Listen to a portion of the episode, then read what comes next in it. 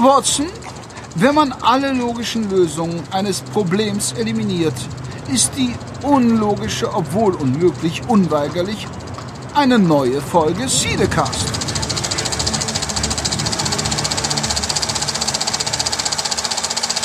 Und das hätte noch nicht mal Sherlock Holmes vorhergesehen. Wir haben nicht nur Folge 60, eine kleine Jubiläumsfolge, nein, wir produzieren diese sogar komplett vor Live-Publikum, in dem Falle natürlich im Internet. Ähm, dazu erstmal. Internet? Hallo und herzlich willkommen, äh, alle, die uns jetzt gerade live verfolgen. Hallo Henrik, wie geht's dir? Ha hallo, äh, mir geht's äh, den Umständen entsprechend. Es ist warm. Ich bin ähm, einigermaßen ähm, ja, gut be- und entwässert. Freue mich tierisch auf unsere, ähm, auf unsere 60. Folge. Wir haben ja eben schon kurz im Vorgespräch darüber gesprochen, dass wir den ganzen Quatsch jetzt hier schon seit äh, 2012 machen.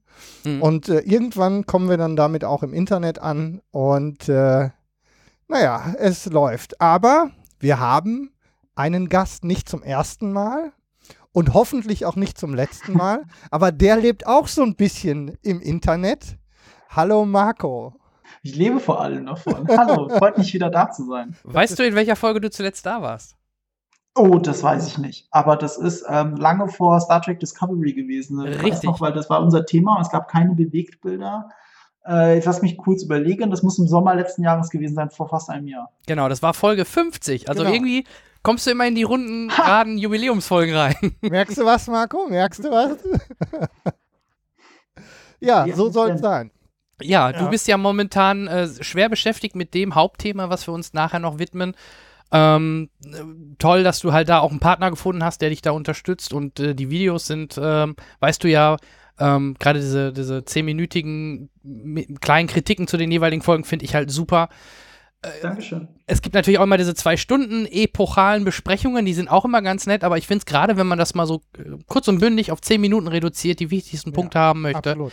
ist das super. Und ähm, ja, nicht nur du, auch andere Kollegen oder so, die geben halt dann auch immer sofort noch Hidden, äh, Hidden Facts, also Hintergrundinformationen, die vielleicht über die, die man über die Bücher ableitet oder wie du auch offen machst, ähm, irgendwelche Theorien, die im Internet halt herumgeistern.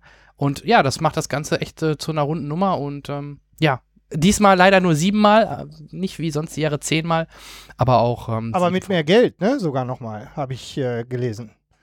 Also mehr Budget für weniger Folgen. Ja, da kann man das ja sieht nur. man ja der Serie auch an. Ja, der neuen Staffel zumindest. Ja, absolut. Absolut.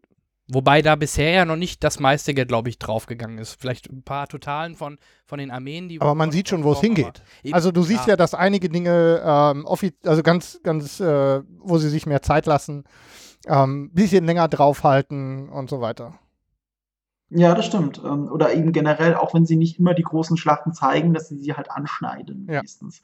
Ich weiß gar nicht, wollen wir hier spoilerig reden? Ah, wir, ja. wir sind, ähm, da muss ich nachher noch mal was zu sagen. Ähm, wir sind ja grundsätzlich ähm, äh, dafür bekannt, dass wir spoilern. Also alle, die. Äh, ach, Cinecast, ach, die spoilern. Ach, ach der, der alte Spoilercast, die alten Drecksäcke. Also ähm, ich würde es auf die, ich würde es auf ein, auf ein Minimum reduzieren, aber wir ähm, gehen jetzt mal davon aus, dass äh, die allermeisten ähm, davon so weit sind, wie wir sind. Und ähm, das heißt, ganz, äh, ganz vermeiden lässt es sich ja auch kaum. Und ähm, wir machen für die Aufzeichnung, die ja dann später rausgeht, hier auf jeden Fall mal einen Spoiler-Alarm. Die Live-Zuhörer ja, haben halt. Aber wir werden natürlich die aktuellen drei Folgen und äh, alles besprechen, was wir so. Also, das wird ein komplette Diskussion über das, was wir alles jetzt wissen, also ja. spoilerfrei. Okay. Ähm, ja. Der Olli übrigens, ähm, der fragte gerade, wo man denn deine Kurzreviews oder generell dich wiederfindet. Vielleicht kannst du da auch nochmal kurz einen Hinweis geben, wo man dich findet. Also es gibt auch jemanden, der dich noch nicht kennt hier im Chat. Self-Plug. Ähm, Nerdkultur, für die auf YouTube, wenn der Nerd reinschreibt, wird die Autovervollständigung hoffentlich meinen Kanal dazu schreiben. äh, oder den Nerdwriter. Ja. Aber Nerdkultur ist ein, ein YouTube-Kanal, äh, der ist jetzt bald zwei Jahre alt, ich glaube im September. Und, äh, nee, Quatsch, warte mal. Doch, das zweite Jahr habe ich dann voll, genau. Zwei Jahre alt und äh, ich auf ja, ich könnte nicht froher sein, wie es gerade läuft. Und äh, Game of Thrones ist ein großes Thema bei mir, hauptsächlich Star Wars, aber eben ganz viel. Hauptsächlich Star Wars möchte ich gar nicht sagen. Hauptsächlich äh, äh, Filmthemen, die alle ein bisschen in die nerdigeren Richtungen gehen, äh, Comic-Verfilmungen, aber auch sowas wie Dunkirk ist für mich ein Thema. Oder jetzt Baby Driver zum Beispiel. Für uns auch. Oh ja, Dunkirk sowieso. Da, da, genau, das sind gleich noch so ein paar Punkte, die wir sicherlich auch nochmal vor Game of Thrones besprechen. Ja. Nämlich Dunkirk und aber auch, auch ich habe zum Beispiel Baby auch Valerian gesehen und äh, da Valerian? Valerian? Valerian. Ja. Ähm, ja, aber also bevor. Ich habe mir extra für. Ich habe mir ja, extra da ich ja Videos für die gemacht habe, weiß ich, es heißt Valerian. Valerian. ich dachte, ich, ich habe sogar den, den Film auf. Ich überlege gerade, habe ich die deutsche oder die englische Synchro von dem Film gesehen? Ich glaube, ich habe die englische Synchro gesehen und da hieß es aber, ah, nee, äh, ich meine, heißt es nicht auch in der deutschen mittlerweile Valerian? Ja. Obwohl es in dem Trailer noch Valerian hieß? Ich glaube, Valerian. ja. Ich habe hab ihn sogar in Deutsch gesehen, aber kann mich jetzt gar nicht mehr so ganz genau daran erinnern. Ähm, aber ich dachte halt immer, ne, ist ja ein französischer Comic, so wie ich das in deinem ähm, ja. Video gesehen habe. Da dachte ich halt eher an sowas wie Valerian oder so. Ja, ja ist auch richtig. Also meine Videos äh, mache ich konsequent Comic, äh, spreche ich Französisch aus, Valerian et Laureline mhm. und äh, den Film Valerian. Ja. Ähm, die Feini meint, es müsste Valerian heißen. Sehr witzig. Ja, Danke, das, Fein. Äh, läuft. Der Valerian. Ja. Oh, oh, jetzt habe ich. Jetzt hat, ja, hat gedauert. Hat gedauert. Ähm, ja, sonst haben wir immer unseren Newsblog. Da habe ich soweit nichts. Wir könnten halt ähm, höchstens kurz mal eben erwähnen, dass HBO ja. neben Anna, Netflix wurde ja auch schon mal gehackt, mhm. meine ich. Ne? Da, genau, da wurde sogar eine ganze Staffel online gestellt. Ja, wir wurden darum gebeten, keine, keine Spoiler zum Leak und so zu machen. Aber äh, wir können auf jeden Fall drüber reden. Es gibt Drehbücher hat es wohl irgendwie, aber ich habe nicht. Das äh, aber das ist schon eine alte Geschichte. Ja, ich werde nichts. ist ja im Oktober geleakt. ja, ja. Also ich, wir müssen nicht über den Inhalt reden, aber nur um es kurz zusammenzufassen: Im Oktober gab es schon eine Veröffentlichung, so eine Art Story-Pitch, wie die ganze Staffel verlaufen wird. Ah. Nach zwei Folgen und jetzt nach drei Folgen ist halt klar, dass alles stimmt, was da drin steht. Gut, okay. dass ich es nicht gelesen habe. Ja. Okay. Ein paar Sachen davon sind chronologisch auch wirklich ganz fest, fest, äh, festzumachen, was in der letzten Folge passiert und so. Ein paar Sachen sind unchronologisch in diesem Leak, also zum Beispiel Person XY passiert das und das. Mhm. welcher Folge steht nicht dabei, aber es ist genau so passiert. Okay. Und äh, ja, also der, dieser Leak stimmt. Äh, einerseits äh, finde ich es natürlich schade, weil ich musste ihn lesen. Ich wollte ihn, ich hätte, ich hätte ihn ungern gelesen, aber ich denke, es ist äh, meine Pflicht als jemand, der Game of Thrones Videos macht, da mal reinzugucken, um Aha. einfach einen Überblick zu haben. Andererseits äh, habe ich es gelesen, habe gedacht, das ist tatsächlich eine sehr gute Geschichte. Das hat auch diesen Leak von vielen anderen Leaks unter, unterschieden. Der war schon sehr speziell. Mhm. Und ähm, also ganz leicht zu widerlegen, wenn nur die erste Folge schon ein bisschen anders gewesen wäre, aber so war es eben hier nicht und äh, ist aber eine gute Geschichte. Also hat sich jemand Gutes ausgedacht und da bin ich doch ganz froh, dass die siebte Staffel sich so entwickeln wird. Okay, dann. Aber ich möchte keine, ich möchte jedem raten, sich das nicht durchzulesen. Habe ich auch. Ich habe es ja, zum Glück nicht gemacht aus. und werde es dann auch nicht machen, weil jetzt mitten in der Staffel jetzt nochmal da nur aus Neugier was nachzulesen, nö. Dann werden wir natürlich schlechter was über die nächsten Folgen so äh, Vermutungen anst äh, anstellen können, weil du weißt es ja schon genauer.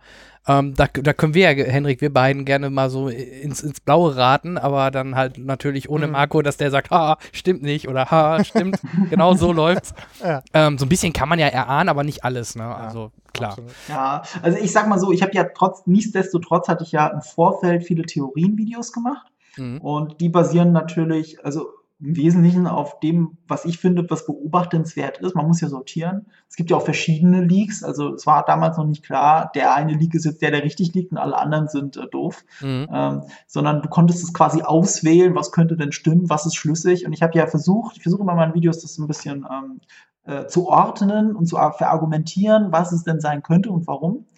Und wenn man diese Videos gesehen hat, dann kann man schon, glaube ich, unabhängig von irgendwelchen Leaks, die es schon gibt, kann man, glaube ich, ganz gut ahnen, in welche Richtung die Serie geht. Mhm.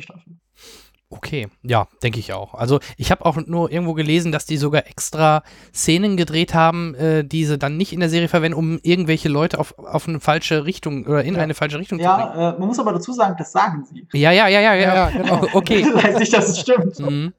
Stimmt. Die Serie ist sehr teuer. Also ja, ja. Ähm, also so viel kann man jetzt nach der dritten Folge sagen, ihr seid ja ein Spoilercast, dass die, San, dass die, dass die Elaria und die Tayen äh, durch King's Landing gezogen werden, gab es schon lange als Foto ah, und mhm. ähm, als geleaktes Foto. Mhm. Und, da, und das ist ja bei so einem aufwendigen Set mit so vielen Statisten ist das klar, dass es nicht gefaked sein kann. Also die würden das nicht für ein Fake machen, das ist zu teuer, der Spaß. Wenn, dann müssten sie die Szene zweimal drehen und zweimal verschieden, aber dann wird es zweimal geleakt und dann weiß man, dass da irgendwie was Fake ist. Ja. Also mich würde es nicht wundern, wenn sie in Wirklichkeit niemals irgendetwas Fake gedreht haben.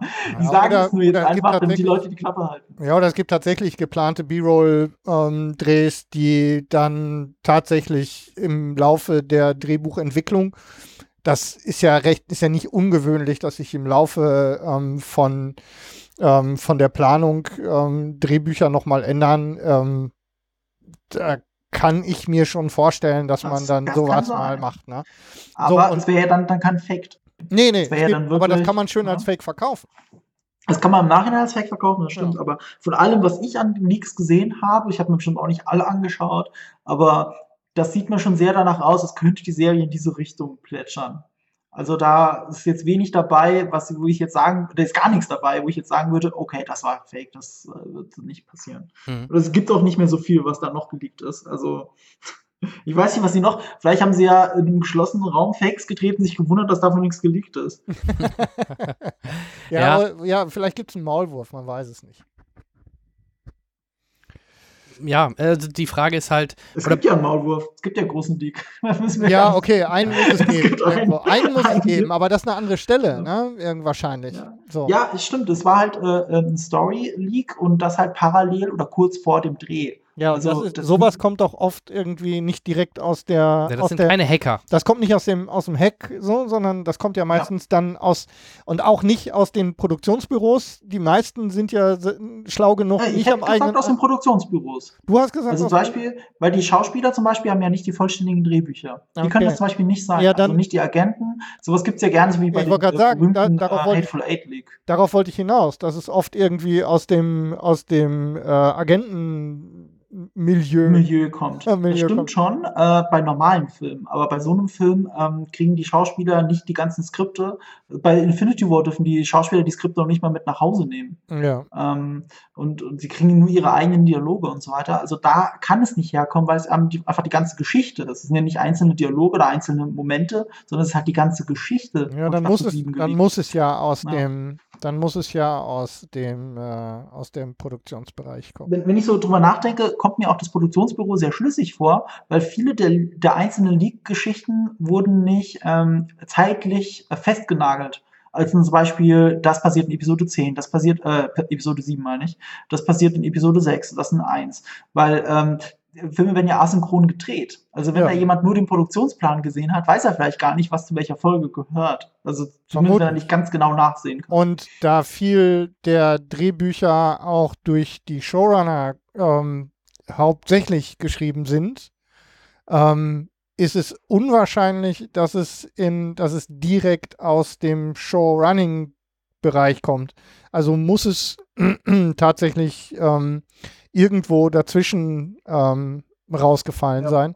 Also ich glaube, jemand, der in den Drehplan reingeht. Ja, und das ist, ich wollte gerade sagen, das ist Regie, Regie, Drehplan, ähm, auch gerne mal irgendwie zweite, dritte Drehteam irgendwo, Koordinatoren.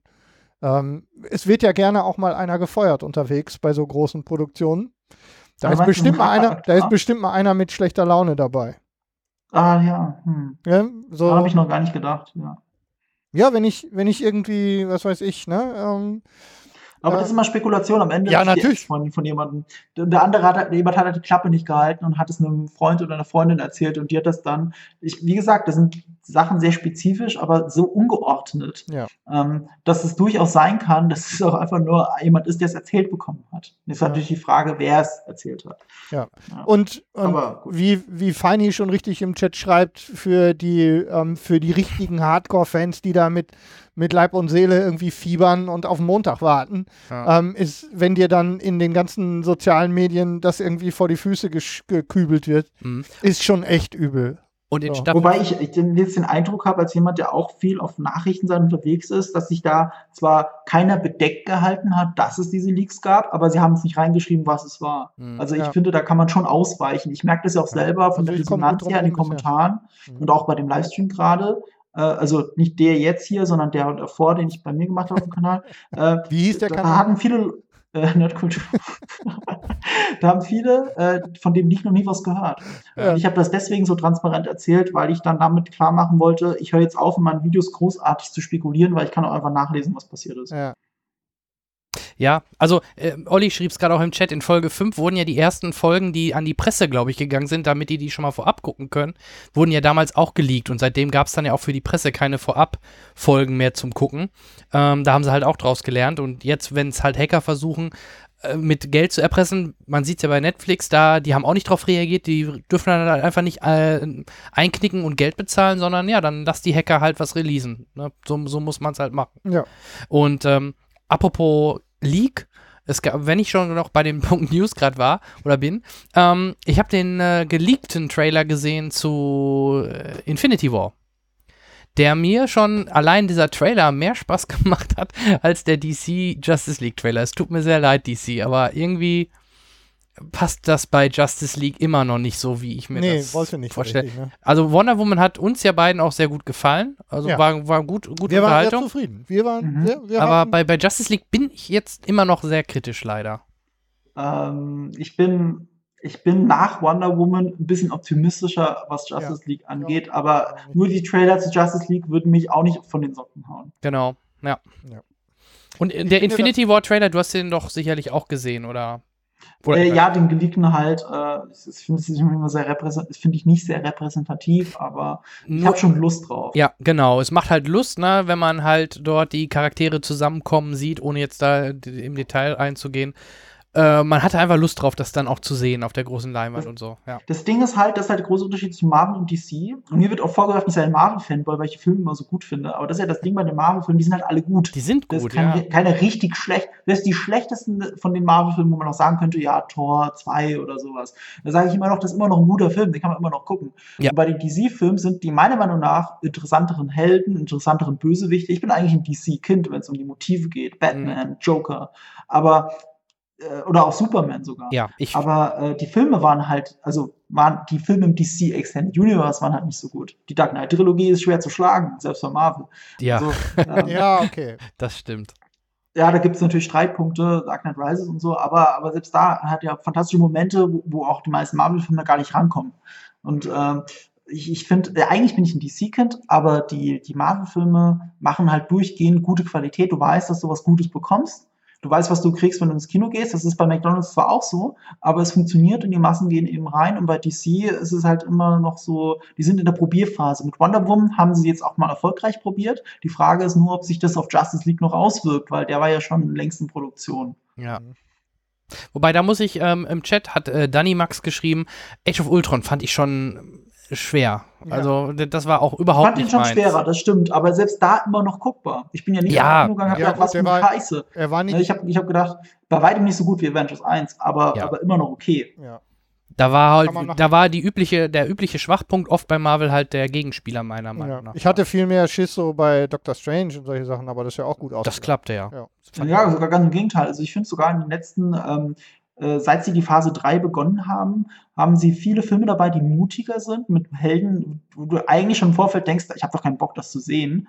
Und dann aber nach dem Film jeweils sechs, das, war jetzt, das waren die besten der Phasen jeweils. Also ja. Ant-Man war gut, äh, Doctor Strange war sogar noch besser. Spider-Man Homecoming hat mir sehr gut gefallen. Äh, gar nicht zu Galaxy müssen wir gar nicht drüber reden. Eins und zwei haben es für mich sogar gerissen. Die machen, äh, die schießen Marvel für mich mhm. nochmal ein gutes Stück nach vorne. Ja. Und das sind mutige Filme, weil es sind mutige, es sind Helden, die sonst keiner nehmen würde. Das ist ja auch die Resterampe von Marvel. Das sind ja die, die sie nicht verkauft gekriegt haben, als es denen finanziell schlecht ging. Ja, genau. Und jetzt müssen sie damit arbeiten und machen da das Allerbeste draus, was geht. Und, und ein großer Major Player wie Sony kriegt es halt nicht alleine hin mit Spider-Man und deswegen müssen sie zu Marvel gehen und, ja. und Hilfe suchen. Oder DC, die alle ihre Top-Leute in, unter Lizenz haben, ja. kriegen damit auch nichts richtig hin. Nicht, nicht so richtig hin. Nee. Ja. Kommt zu wenig ja. einfach, obwohl sie genügend Material hätten. Ne? Ja. Okay, ähm, dann kommen wir zu unserem kurzen Roundup. Da würde ich ähm, natürlich unseren Gast vorlassen. Ähm, Sprich, was hast du zuletzt gesehen? Die letzten vielleicht zwei, drei, natürlich außer Game of Thrones, aber so vor allem die letzten mhm. ein, zwei Folgen, vielleicht Serie oder Film. Wo warst du zuletzt drin, wo du ähm, Ja, bei Filmen kann ich ja, da kann ich auch ein paar, paar schöne Sachen sagen, weil ich in Pressevorstellungen war. Mhm. Äh, gut, äh, jetzt muss ich kurz überlegen. Dunkirk natürlich, aber der ist jetzt im Kino, kann jetzt jeder sehen. Da möchte ich einen Film nennen, äh, den ich vor drei Wochen, glaube ich, gesehen habe, ähm, der erst Ende August rauskommt, aber ich glaube, ich darf über ihn reden. Äh, das ist Atomic Blonde. Ja. Ah, ich hoffe, ich breche jetzt kein Embargo, aber der läuft, glaube ich, diese. Woche in den USA an. Müsste, müsste eigentlich jetzt ja, hast recht. Erzähl mal, das interessiert mich auch. Der Trailer mit Queen hat mir gefallen, aber es, es wirkte so ein bisschen, vielleicht vorab, für mich so ein bisschen wie John Wick in weiblich. Ist es ja auch. Ist ja okay. auch kein Wunder, weil der Regisseur ist der von John Wick 1. Ah. David okay. Leach. David Leach war der inoffizielle Co-Regisseur bei John Wick 1, ist auch noch Produzent bei John Wick 2 und 3. Mhm. Also er ist Stuntman vom Background her, genau wie der Scott, St nee, warte, heißt der? Scott Stahelski, ich hoffe, ich habe den Namen richtig, oder Chuck Stahelski, ich kriege den Namen nicht mehr hin. Das ist der eigentliche Regisseur der John Wick-Filme, auch Ex-Stuntman, Ex-Stunt-Double von Neo, äh, von Neo sage ich, von Keanu Reeves. Ja, dem auch. ja, und ähm, so, und David Leach und Stahelski haben eben John Wick 1 äh, äh, vom Zaun gebrochen, haben als Stuntman einfach mal so einen, einen der besten Actionfilme der letzten Jahre hingelegt. Mhm. Und äh, David Leach hat dann jetzt eben als nächsten Film Atomic Blonde gemacht. Äh, damit hat Stahelski erstmal, glaube ich, nichts zu tun. Und das super Besondere, David Leach hat nämlich als nächsten Film in der Pipeline, er dreht ihn jetzt gerade Deadpool 2. Und deswegen finde ich es sehr interessant, was der Film Atomic Blonde über Deadpool 2 aussagt, weil das nämlich sehr viel, das ist nämlich sehr viel vom Background her anders. Man erinnere sich, Deadpool 1 war ja ein riesen Überraschungserfolg und war das Regiedebüt von, oh, komme ich jetzt den Namen, Tim Miller, glaube ich. Mhm. Und Tim Miller, Tim Miller ja. hat als Background ähm, äh, der kommt aus dem CGI-Bereich. Ich glaube vor allem Pre-Renderings von Action-Szenen, also quasi billig, in Anführungsstrichen billig gerenderte äh, Szenen, die vorvisualisieren sollen, wie eine Action-Szene später aussieht, wenn es gedreht mhm. wird. Und natürlich reine CGI-Szenen. Das war so sein Ding. Es gab ja diesen berühmten Deadpool-Leak, äh, der erst zu dem Film geführt hat, wo, wo, wo eine vorgerendert, so ein Pre-Rendering geleakt ist und äh, einfach nur zeigen sollte, wie ein Deadpool-Film aussehen könnte. Ja. Das ist im Internet geleakt, ist komplett durch die Decke gegangen. War doch die, Autos, war doch die Autoszene, ne? War das diese Auto? Das war diese Autoszene, ja, ja, genau. Die kenne ich auch noch. Und genau wie bei dem Pre-Rendering war ja im tatsächlichen Film diese Autoszene fast komplett gerendert. Ja. Also da haben noch ein paar Menschen irgendwie noch ein bisschen rumgehampelt, äh, aber fast alles, was du in dieser Szene siehst, ist CGI. Fast alles, sogar Deadpool. Und das ist in sehr vielen Szenen so, wo man es vielleicht nicht mit bloßem Auge sieht. Es ist auch die Augen, die Bewegung der Augen ist auch nicht möglich gewesen so. Das hat auch, das ist auch alles ähm, Computer entstanden bei Deadpool. Und Deadpool 1 ist eben ein Film, den, so gut ich den finde, ich finde ihn unfassbar lustig. Ähm, bei der Action ist er ja durchaus austauschbar. Liegt mhm. natürlich auch daran, ist, was kann denn Deadpool? Er regeneriert sich, das ist alles, was er kann. Ja. Und äh, im Prinzip, äh, von mir aus ist er ein bisschen stärker, schneller und äh, hat bessere Reflexe, aber im Prinzip kann er sich nur besser regenerieren, das ist alles. Und ähm, deswegen sind die Action-Szenen jetzt nicht so super ausgefuchst, sie sind einfach nur lustig. Und jetzt ist Tim Miller, hat sich ja zerstritten mit Ryan Reynolds, weil beide unterschiedliche Sachen für Deadpool 2 wollten. Und deswegen ist Tim Miller da raus. Genau. Und jetzt ist David Leach dazugekommen. Und David Leach ist fucking normal ein echter Stuntman. Bei dem, wenn man Atomic Blonde gesehen hat und was da für unfassbare Stunts abgezogen werden, ist es halt von der, von der Grundtonalität her schon was komplett anderes als das, was Tim Miller gemacht hat. Und was jetzt an Atomic Blonde 2 super ist, und das muss ich jetzt einfach an der Stelle sagen, und fühlt euch bitte nicht gespoilert, aber das ist ja wirklich kein wirklicher Spoiler, die Inszenierung. Und zwar, es gibt eben ähm, eine Szene, die, da prügelt sich die Frau durch ein komplettes Treppenhaus. Es gibt relativ wenig Gegner, also es geht nicht um die Masse, so wie in Daredevil. Wenig Gegner, aber es ist eine unfassbare Tour de Farce, wie die sich da durchprügelt und das Ganze mündet in der, in der Autoverfolgungsjagd. Das ist ein, ein, ein gefühlter One-Shot, äh, der 15 Minuten, glaube ich, ungefähr geht. Eine unfassbare Actionsequenz. Super, super geil. Intensiv. Ich war im Kino. Ich, ich, ich fand es atemberaubend gut. Äh, es war, ich sag deswegen gefühlter One-Shot, weil es war keiner. Also da gab es unsicht offensichtliche, unsichtbare Schnitte.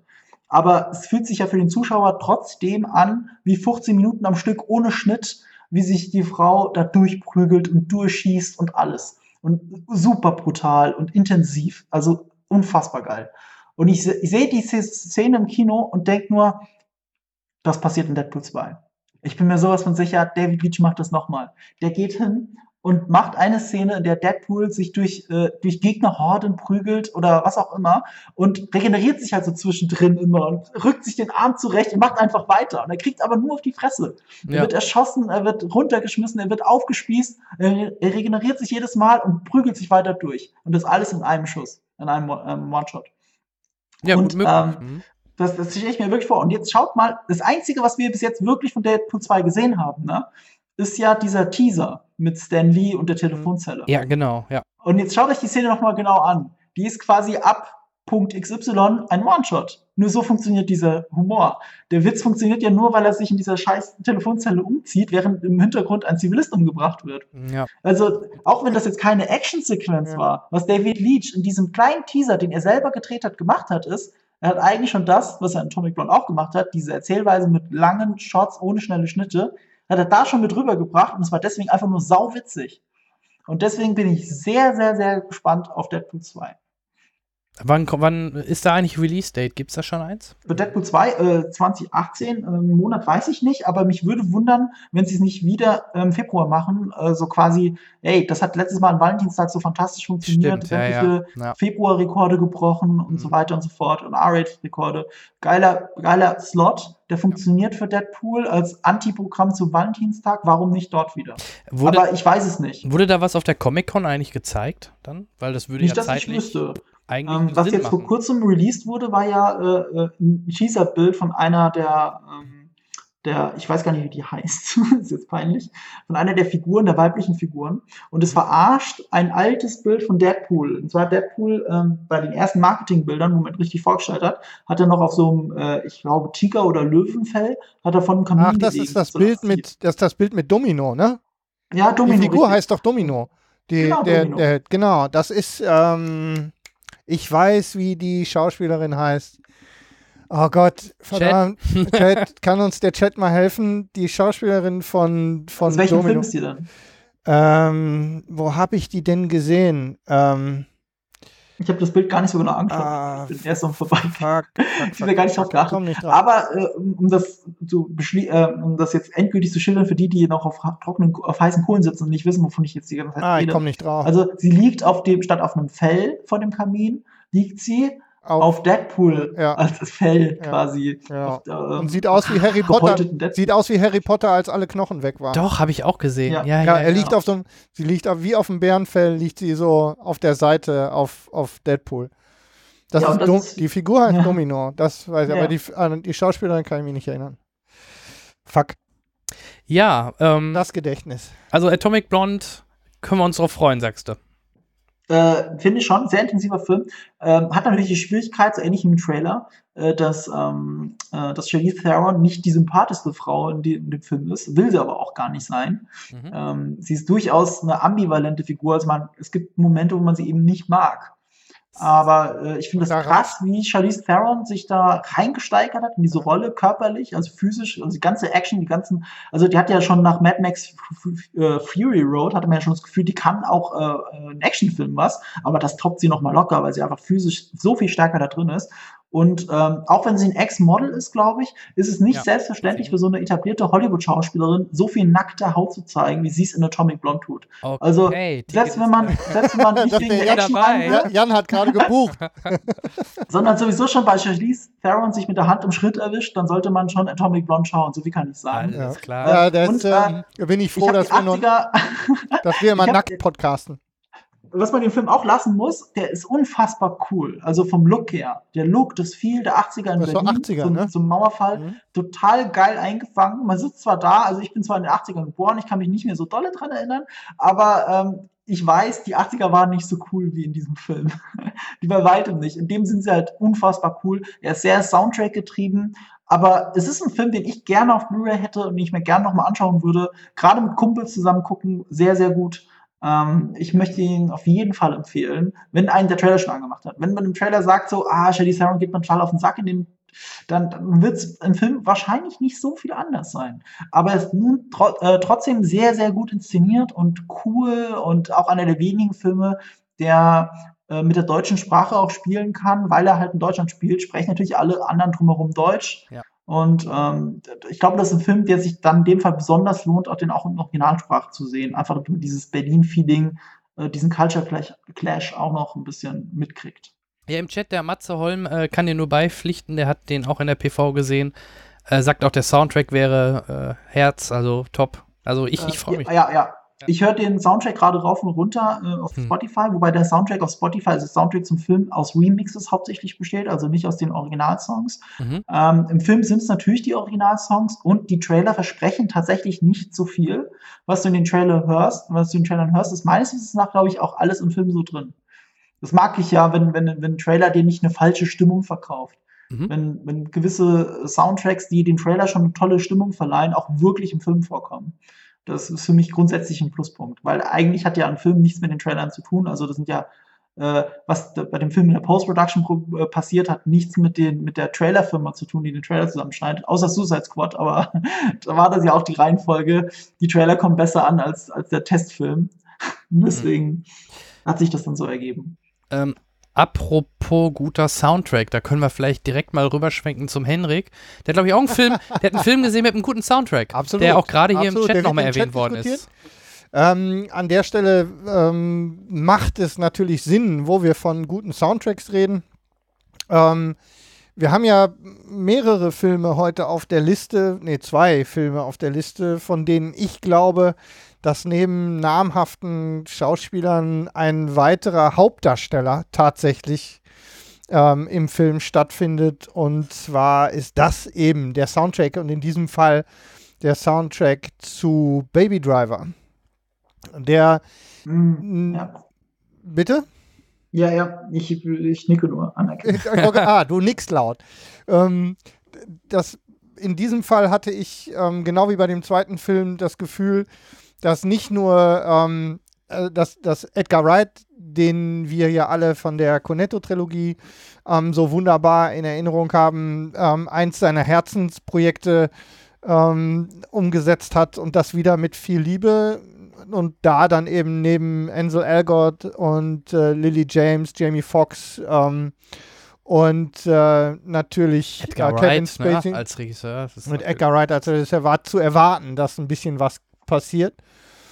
Und ähm, ich glaube, dass äh, die Art und Weise, wie der ähm, die Geschichte, die ja relativ, ähm, also eigentlich verhältnismäßig unspektakulär, ein junger, durchaus talentierter äh, Fluchtwagenfahrer, eben jener Babydriver, ähm, der aufgrund von einem Tinnitus permanent Musik hört und das auch als Rhythmus für sein Leben nutzt, ähm, durch eine, ähm, ja, zwischendurch ja sogar relativ actionlastige, vor allem temporeiche Geschichte geführt wird mit viel, ähm, sogar äh, den üblichen kleinen Slapstick-Elementen, ich sag nur Sonnenbrillen, ähm, mhm. ne, die ja spannend sind und der durch die durch die Figuren man macht sich ja gar nicht die Mühe, sämtliche Hintergründe jeder Figur zu erzählen. Ähm, er setzt uns einfach mitten rein in diese Szenerie. Es geht ja auch relativ schnell schon los direkt. Also wir haben ja, er verzichtet ja fast ausschließlich, also auf umfangreiche Exposition. Ähm, wir wissen relativ schnell, wer da wohin gehört. Und ähm, werden dann eben durch die ähm, ja sogar 50er, 60er, 70er Jahre, aktuelle Remixes und so weiter, ähm, äh, mit dem Soundtrack durch eben diese Geschichte getragen und das macht diesen Film für mich, ähm, mehr will ich jetzt gar nicht sagen, weil er jetzt ja relativ frisch ist, wir müssen ja alle noch reinschicken, ähm, macht diesen Film für mich wirklich großartig. Und natürlich, dass wir unseren Freund Charles Rettinghaus als Synchronstimme von Jamie Foxx wieder hören. Weil die Synchro, ähm, ich habe ähm, mir ein paar äh, Szenen, die ich finden konnte, im Original angeguckt. Die Synchro scheint ziemlich gut zu sein. Ähm, mehr kann ich noch nicht sagen dazu, weil ich keine ganze ähm, gesehen habe. Aber für mich erstmal großartig.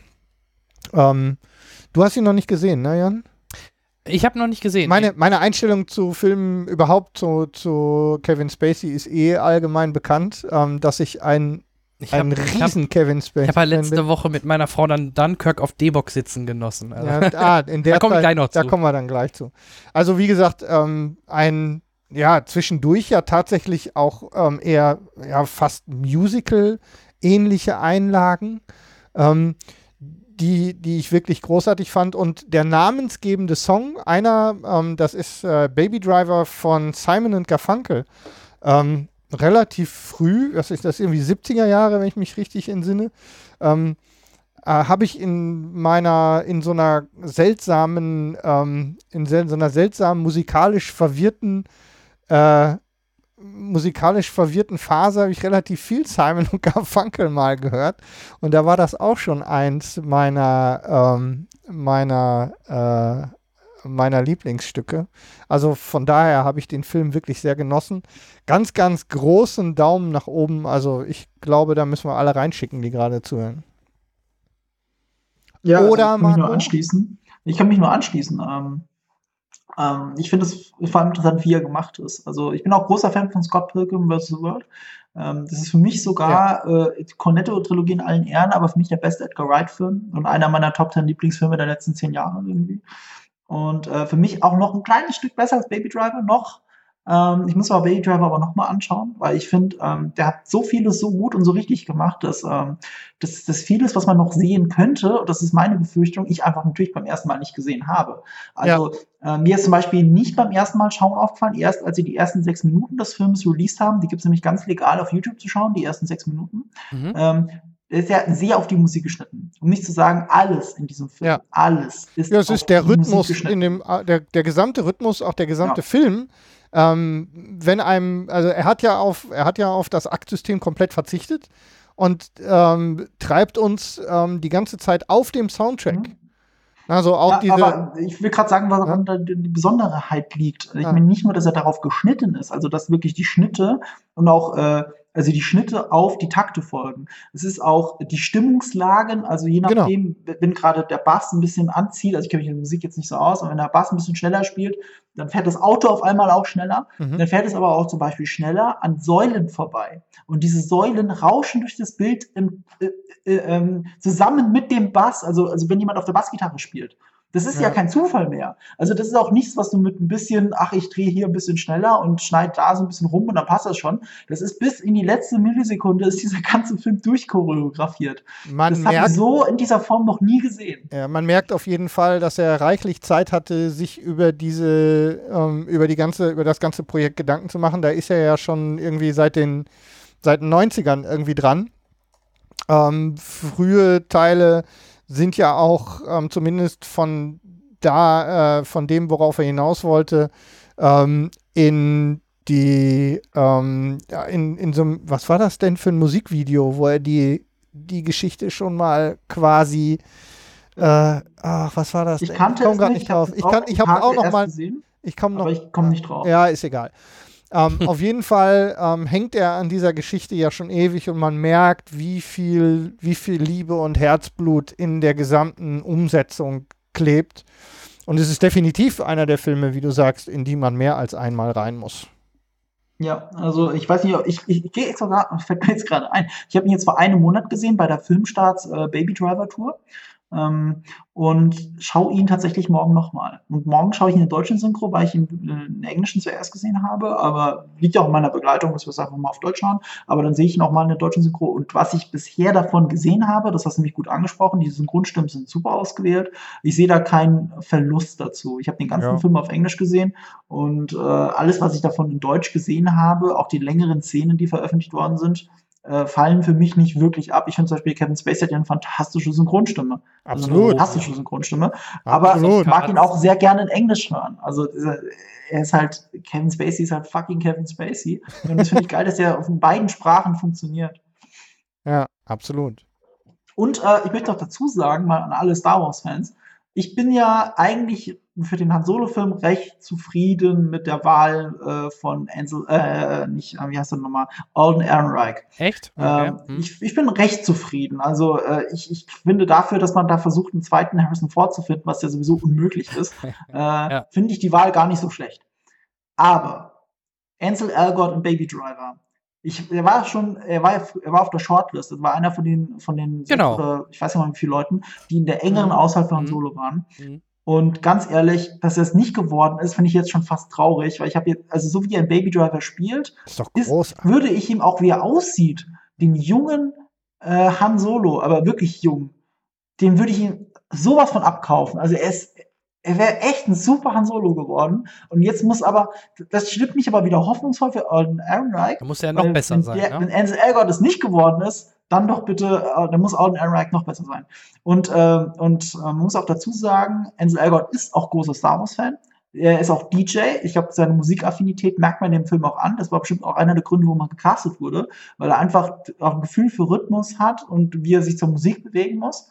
Und äh, das ist ja sehr wichtig in diesem Film.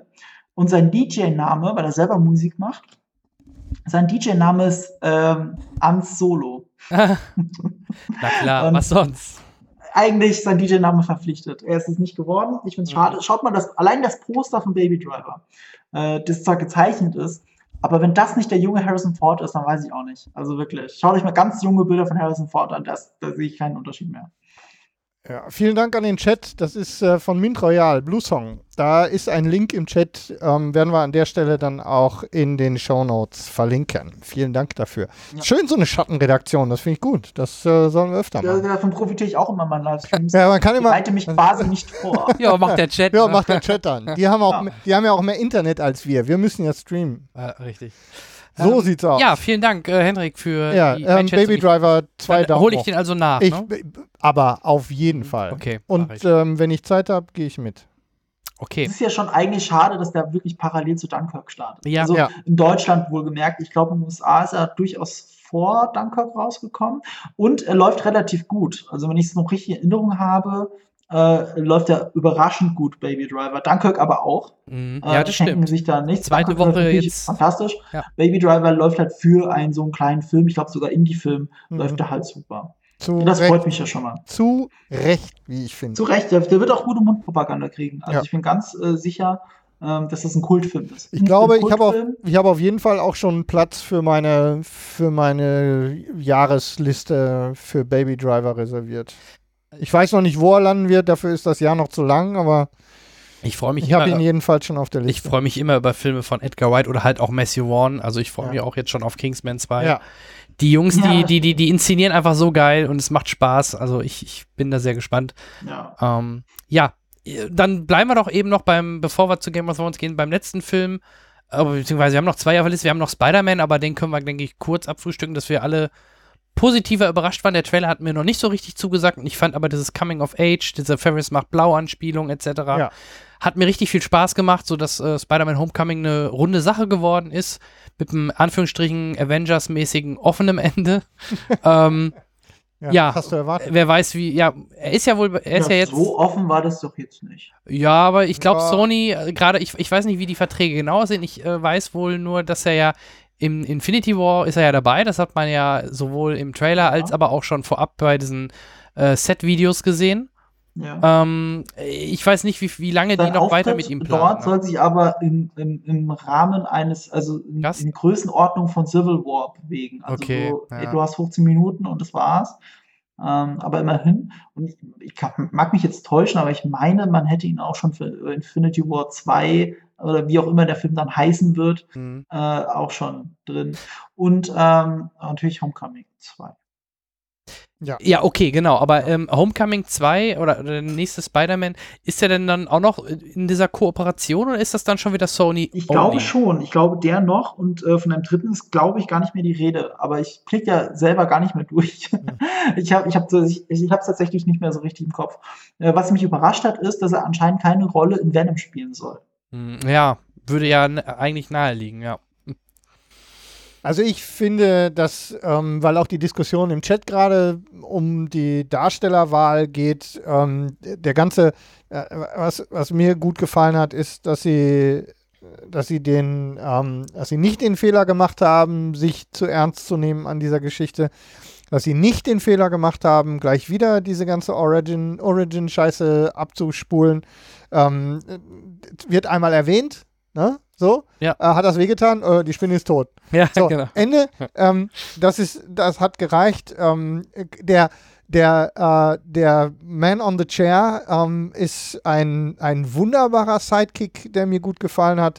Und die Tatsache, dass Tom Holland, ähm, so wie ich den Spider-Man, ich bin ja ein Kind der 70er Jahre und ein Spider-Man-Comic, ähm, ja, zumindest Leser gewesen in der Zeit, Fan, weiß ich nicht. Aber ähm, dass sie ihn haben wieder einen Jungen sein lassen. So, im Gegensatz zu den restlichen. Ja. War, hat mir einfach gut gefallen als Spider-Man-Comic. Ich will jetzt nicht Fan sagen, ich stecke da nicht so drin. Das hauen mir sowieso alle Comic-Nerds wieder voll um die Ohren.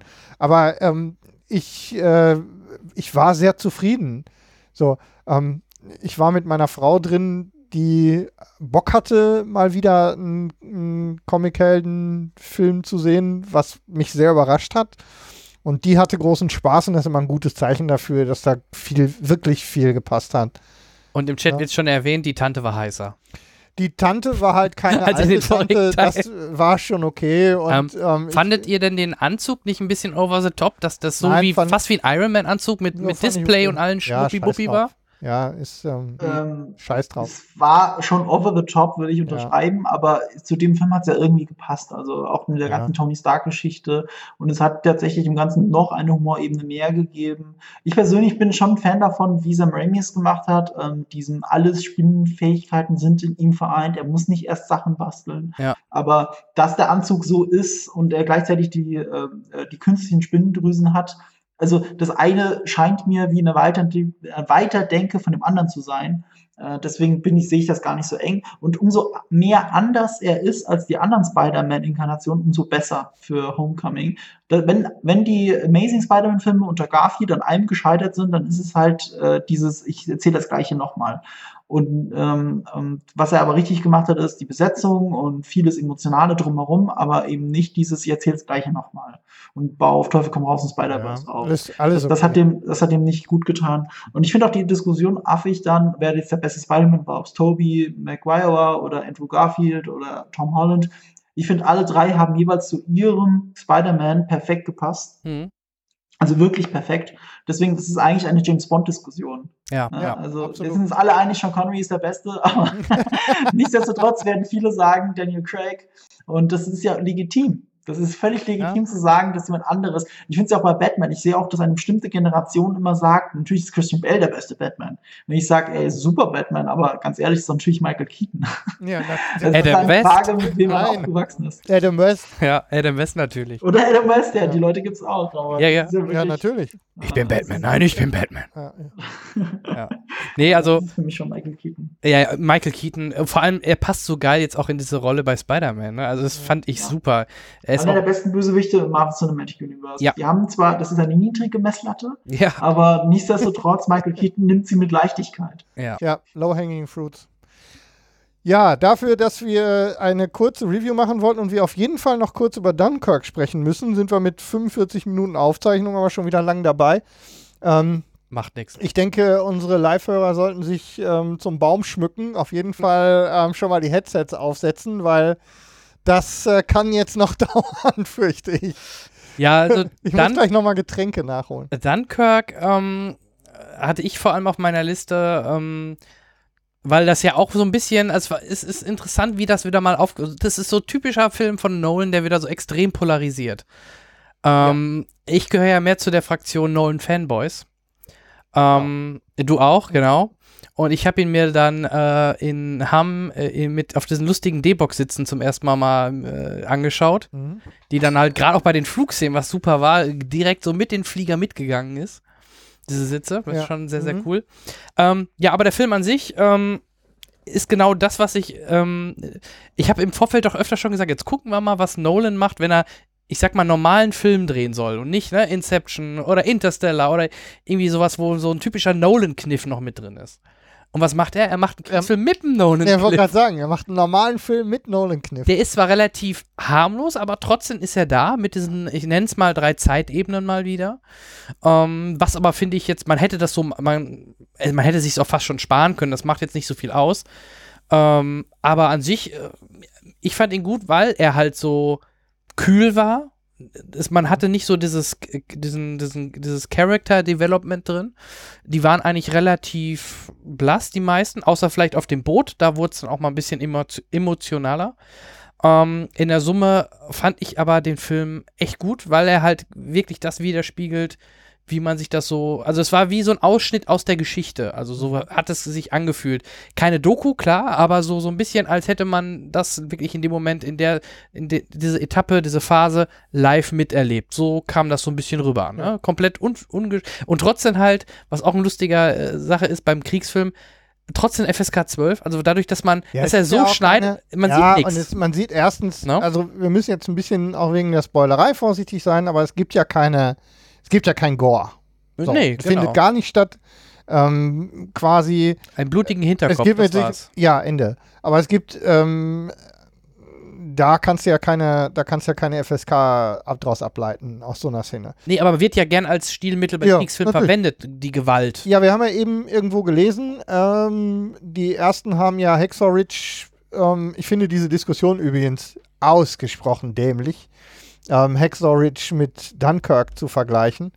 Ähm, aber grundsätzlich, ähm, also klar, thematisch sind das ja zwei sehr unterschiedliche Herangehensweisen an das Thema Klammer auf, Anti, Klammer zu, Kriegsfilm.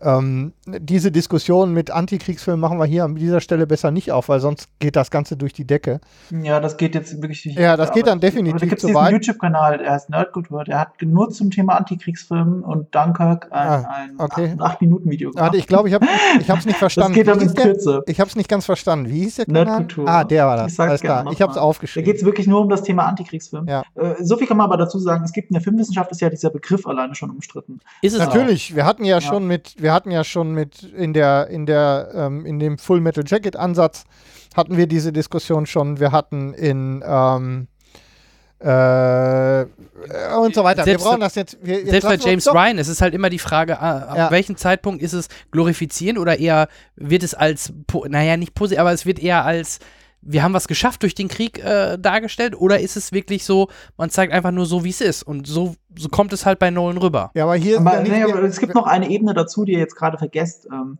und zwar natürlich, das ist das Offensichtliche, aber das Unoffensichtliche ist, selbst wenn ein Film nur schockiert, also wenn er nicht, nicht es hergibt, irgendwie glorifizierend zu sein, er ist trotzdem aufregend. Ja. Er ist trotzdem spannend, er ist trotzdem toll inszeniert. Ja. Du ergötzt dich quasi an dieser Action. Also du ergötzt dich nicht an dem Patriotismus oder, oder irgendeiner Message, sondern du, du bist unterhalten.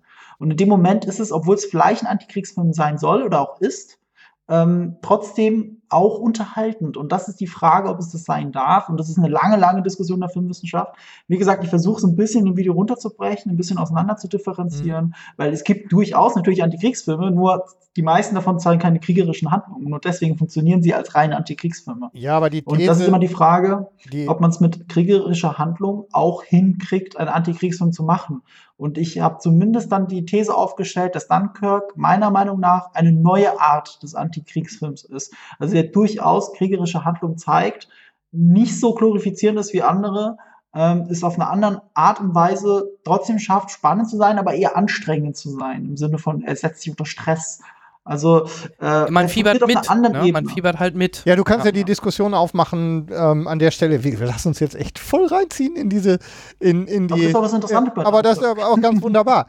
ähm, also bevor wir dann wieder zurückkommen. Aber wir hatten ja schon so rund um die Meinung, ähm, so, ähm, so rund um die Entstehung von zum Beispiel ähm, von Coppolas ähm, Apocalypse Now, die Diskussion, dass ein ähm, dass du keinen Kriegsfilm machen kannst, ähm, ohne dass dieser ein gleichzeitig in gewisser Weise ein Antikriegsfilm ist.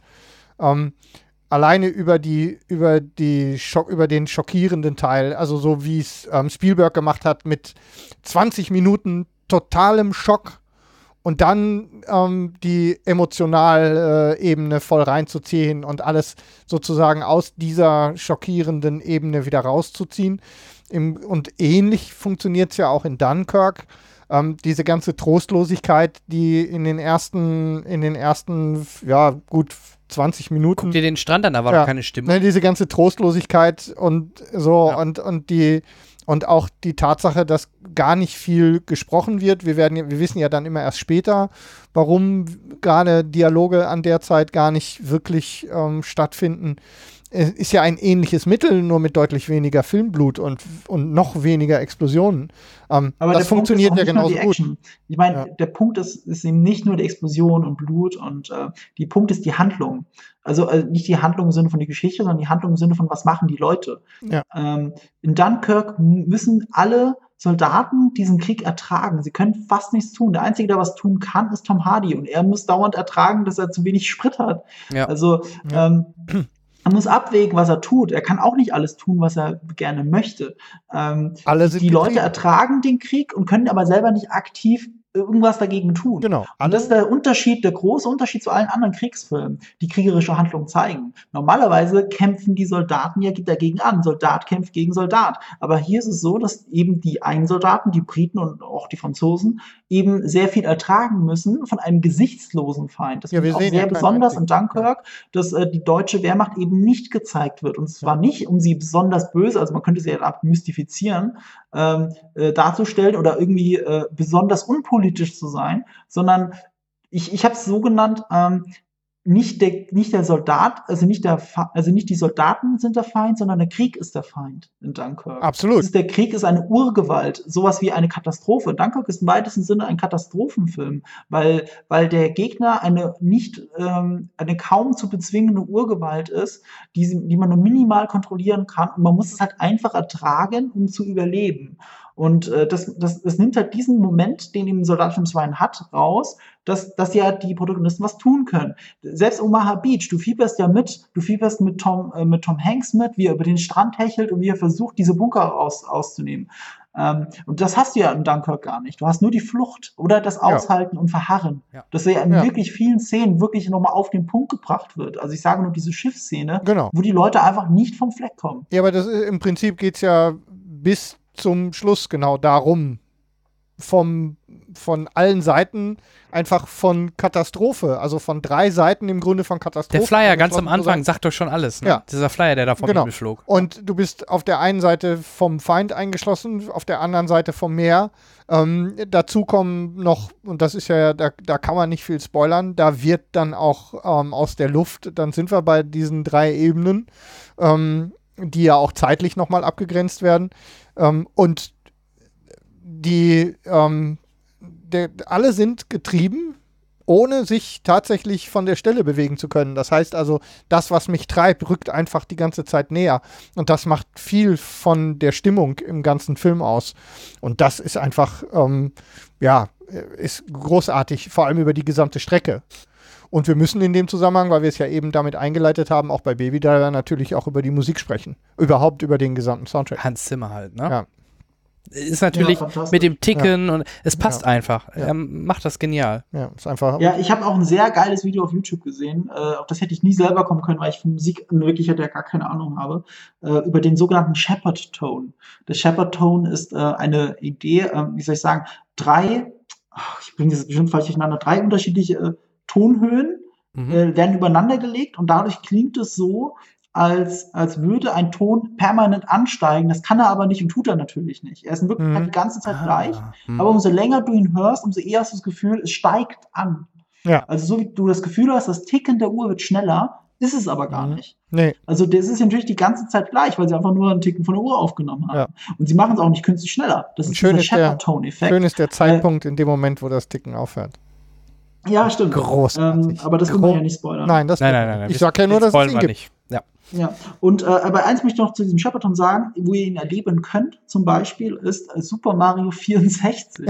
und zwar, wenn, und zwar, wenn äh, Mario diese Treppen hochsteigt, die, die unendlich lange scheint, ist, ja. steigt der Ton auch so an. Und das ist aber nur dieser Shepard-Ton, der abgespielt wird. Das fühlt sich nur an, als würde er steigen ja. und würde nie aufhören, so wie die Treppe. Ja, großartig. Sehr, also, sehr schönes Video, Fall, schaut euch das an. Mal auf jeden Fall. Äh, das heißt, das ist bei Vox.com, bei deren YouTube-Kanal zu finden. Das ist okay. ganz neu, quasi mit Kinostart gekommen. Ja. Äh, Dunkirk und Vox, V-O-X, und dann findet ihr es schon. Vielleicht kann, ähm, vielleicht kann der Chat mal kurz den, den Link dazu raussuchen, damit wir das später verlinken können in den Shownotes. Ähm, Okay. Ja, also ich, auch da gilt natürlich. Also wir sind uns alle ähm, drei einig, ne? Wir sind uns einig, Dunkirk ist auf jeden Fall auch ein großartiger Film. Ja, da Ja. gibt's also zumindest, also selbst wenn man am Ende, er hat ja durchaus Probleme, ähm, die Figuren, ähm, für die Figuren Gefühle zu, also ich sag nicht, dass er nicht für die Figuren Gefühle entwickeln kann, aber die Ge Figuren entwickeln sich ja nicht mit dem Zuschauer wirklich mit. Also es ist nicht so, du hast jetzt eine Identifikationsfigur, äh, mit der du eine Odyssee durchmachst, du hast drei verschiedene mit drei kleinen Odysseen, in Anführungsstrichen. Ähm, das ist nicht das gleiche wie in den meisten anderen Filmen. Ja. Aber ähm, das, das mag ihm durchaus dann, das kann man ihm anlassen, aber er hat ja diesen leicht dokumentarischen Charakter, deswegen braucht er das auch nicht. Ganz genau. Äh, ich würde ihn nicht uneingeschränkt empfehlen. Ich würde nicht sagen, das Nein, ist nein. der perfekte Nein, Film. es aber ist ich nicht würde für sagen, jeden was. Genau. Aber der Film ist ein Erlebnis. Ja, Das ist absolut. auf jeden Fall. Ja. Den muss man, das kann man nicht anders sagen, den muss man einfach im Kino gesehen haben. Ja. Also Bild und Ton zusammen von diesem Film. Also ich würde sogar sagen, die meisten Leute, die behaupten, der Film ist nicht gut, die haben den nicht im Kino gesehen, sondern die haben ihn auf dem Laptop Ja, genau. gestreamt, egal was sie mir Absolut. erzählen. Ja. Äh, Sie musst du im Kino miterleben. Der, der Film ist halt ein Erlebnis für all deine Sinne. Ja, und ich bin mir halt. sogar der Tastsinn, weil der Bass Ja. dir die, äh, weil der Bass dich die ganze Zeit streichelt. Es ist auch eine, es ist ja auch einfach, ähm, äh, wenn man, wenn man Killian Murphy gerne sieht, wenn man Tom Hardy gerne sieht. Ja, den ähm, sieht man ja nur die Augen. Ja, aber, ja, aber er ist ja schon Ja, sehr ja, präsent. Ne? Er hat ja schon. Und er hört schon, sich an wie Bane, möchte ich Ja, Ja, genau, sagen. weil er die ganze Zeit in seine Maske spricht. Ähm, wenn man Kenneth Brenner gerne sieht und so weiter, dann ist man auf jeden Fall, dann ist man auf jeden Fall, ähm, ist man da ja immer richtig. Ne? So, da ist, das, das geht schon. Und ich habe eine schöne Überleitung ähm, zum unserem äh, eigentlichen Hauptthema, das ja nur eine Stunde gedauert hat. Ja, machen wir sofort. Dann will ich eben noch zwei Punkte sagen. Äh, die liebe Selenaya hat uns im Chat Ja. geschrieben, es geht da halt um drei Töne, die jeweils eine Oktave übereinander liegen. Ja. Für alle unsere Musikfreunde. Und sie hat sofort nochmal das Video verlinkt. Ich äh, freue mich sehr. Ähm, das werden wir uns A, natürlich auch zu Gemüte führen und wir werden es auch nochmal dann vielleicht in die Shownotes packen, ne? Dann haben wir das Video. Absolut, wir, wir verlinken das und ähm, vielen Dank an den Chat. Das läuft wie geschmiert bei uns. So, dann jetzt So, Henrik, bitte. ähm, wir können uns an der Stelle ähm, wirklich gut darüber unterhalten, wie es mit Popstars in ähm, Serien und Filmen funktioniert. Ah, Ähm, darüber können wir, glaube ich, hervorragend. sie nannten äh, ihn Ed. Ja. äh, ähm, darüber kann man, glaube ich, hervorragend überleiten. Denn wir haben in Dunkirk ja Harry Styles gesehen. Ähm, ich habe im Kino erlebt, dass, ähm, dass ganze Gruppen von Mädels äh, nach dem Film stehen geblieben sind, nur um den Namen nochmal im Abspann zu lesen. Ich ähm, verstehe es nicht, obwohl ich glaube, ähm, dass er seine Sache eigentlich ganz gut gemacht hat, so wie ich finde. Also ich kann das als jemand beurteilen, der ihn natürlich niemals erkannt hätte. Äh, ich ich habe das sogar ausgeblendet. Ich hatte es bestimmt irgendwo gelesen, dass Harry Styles mitspielt, aber pff, ich habe ja, sofort also wieder es war, vergessen. es war Es gut. ist kein Platz Kann man nichts, also für Festplatte für so eine dumme Information. Klärt mich mal eben Und, auf. äh, der Alex ist ähm, ein ziemlich äh, bekannter. Wie heißt die blöde One ähm, Band? Direction. Das war One Direction. ah, Der Schönling von One Direction. Das Okay. ist der, äh, Nicht der mal den das Alex gespielt hat.